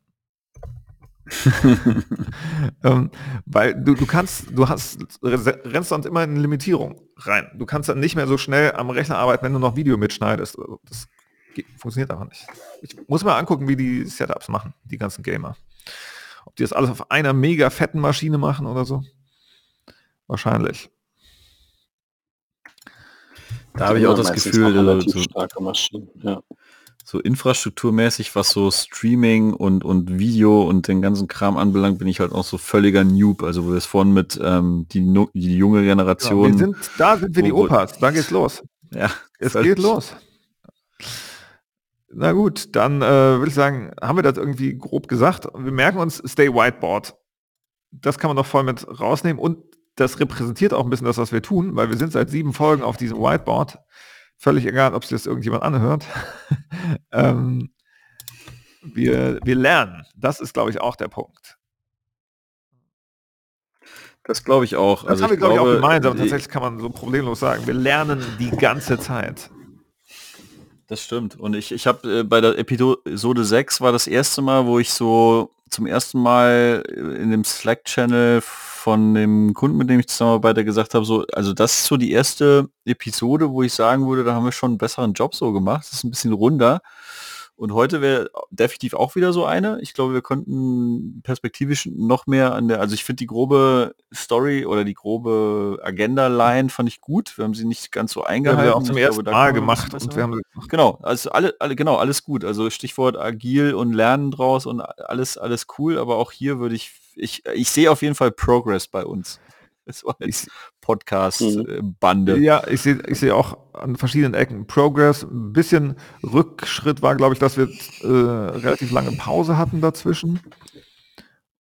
Ja, und ich glaube, aber das ist auch teilweise wieder, ist, äh, irgendwas ist da mit den mit den Outlook, äh, mit den äh, in Invites, den, den Kalender Dingern, ja, ja, der ist, rausgelaufen, ne? Der ist rausgedroppt ja. irgendwie. ist irgendwann rausgeflogen. einfach mal gelöscht irgendwann. Aus irgendeinem Grund, weiß gar nicht mehr genau.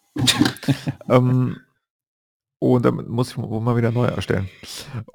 Und ja, am Anfang waren wir, glaube ich, ein bisschen langsam, sozusagen. Und wenn ich jetzt darüber denke, wie ich mich vorgestellt habe, da war ich wiederum zu schnell. Da war ich irgendwie aufgeregt, weil ich den Startknopf gedrückt habe und dann irgendwie den Musikknopf drücken musste und dann wollte ich was Lustiges sagen und dann habe ich irgendwie, glaube ich, gar nicht so richtig gesagt, wer ich bin. Aber das finde ich eben auch das Spannende. Wie wird die Entwicklung sein? Das meinte ich auch schon ganz am Anfang, als ich es aufgeschrieben habe. Ich könnte mir irgendwann so ein Recut vorstellen, wenn wir mal bei 100 Folgen sind, äh, wo jeder sagt, wer er ist. Und du nimmst so diese 100 Mal, wie man sagt, wie man ist, wer man ist und schaut sich an, ob sich das irgendwie geändert hat, ob man das dann. Das, das ist eine geile Idee. Ob man das krasser sagt über sich selber, wer man ist und was man tut. Ob da das Selbstbewusstsein in der Sprache und im, im Ausdruck steigt sozusagen mhm. im Laufe der Zeit. Bin ich gespannt, was das bei mir da noch passiert. Aber ich weiß auf jeden Fall, dass mir das gut tut, auf verschiedensten Leveln, äh, diese Podcast-Session mit euch zu haben. Dito. Das weiß ich auf jeden Fall. Danke dafür. Und äh, danke fürs Nerd-Bande sein. Ja, richtig. So. Oh. ich auch durch.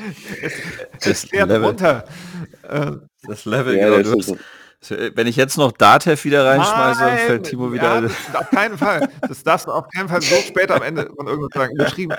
Disney, andere. Dann würde ich auf irgendeine Inter würde ich wahrscheinlich parallel irgendein YouTube. Genau, dann lese lieber. Nee, genau, das war, das war letztes Mal auch so. Ich, das nicht, dass ich das zurückgebracht hätte, sondern das hatte ich noch weiter runtergefahren. Das, das deswegen. Also, okay, ja, stopp. Genau, das machen wir jetzt Einschlafgeschichte von Nerd. Das 99. Schaf hieß ich, Datev. Genau. genau. Harald. Harald. Passt auch noch Harald. so. Datev. Mein Name ist Harald Datev, genau. Ähm, und genau. Medienempfehlungen haben wir, glaube ich, genug rausgehauen. Würde ich auch sagen, brauchen wir gar nicht mehr. Also können wir nächstes Mal vielleicht dann ein bisschen äh, noch mal besser bündeln für die Stelle, aber ich glaube, ist genug machen wieder wir Mal einfach nur ein Medienempfehlungs. Ja, wir haben wir, oh, das wäre auch mal interessant. Eh eine ziemliche Medienempfehlungsfolge. Dann gehe ich in meine 700 äh. Wenn du dir hier die dieses Whiteboard anschaust, siehst du, wie viele Medienempfehlungen da rumfliegen. Das Ja, aber das ist, das ist ja, das ist ja nur, das ist ja nur ein Kratzen an der Oberfläche. Das, ich hole meine ganze, meine ganzen, meine ganzen Empfehlungen über unterschiedliche Crime-Serien und so weiter und so fort. Ich, ich hole auch meine ganzen Podcast-Homies aus meinem Hinterkopf. Ja, aber das, ich glaube, wir sollten jetzt wirklich eine Medienfolge machen. Das ist eine gute Idee, sollen wir wirklich machen. Ja. Und dann, äh, ja, jetzt kommt hier noch Outro mit Ansage zu Website Pod Showboard. ja, geht auf fireinthetreehouse.com. Dort wird es für immer und alle Zeiten alle Folgen geben. Und äh, dort könnt ihr dann auch die Evolution nachvollziehen. Und es wird auf jeden Fall auch diese Whiteboards da immer geben als PDFs, selbst falls Miro irgendwann abgeschaltet wird, werden diese PDFs noch existieren. Kann sein, dass PDFs irgendwann auch abgeschaltet werden. Dann äh, gibt es noch einen Link auf die Website von Donald Knuth. Genau. Seine letzte E-Mail. Ja. Von 1990. ja. I have been a happy man ever since January 1st, 1990. Oder sogar am 1. Januar 1990 hat er aufgehört. Das war ein Start ins neue Jahr. Nie wieder E-Mail. Krass. Crazy shit. Richtig krass. Dann aber noch äh, 30 Jahre relevant bleiben als Computer Science Tist. Definitiv, glaub, das machst du auch nicht mal so. Das stimmt, aber ich glaube, das hat er einfach schon durch die Bücher. Die ja, klar, er ist schon eine lebende Legende. Und tatsächlich lebt er noch, aber man weiß nicht, wie fit er noch ist. Ich habe keine Ahnung. ähm, ja, habt ihr noch letzte Worte? No. Nö, Schleifchen drum. Es war meine Disco ja. wieder mal und ähm, ich freue mich aufs nächste Mal. Genau. Genau. Lang lebe Donald Knuth und bis übergleich. ciao, ciao, ciao. Schlaf gut.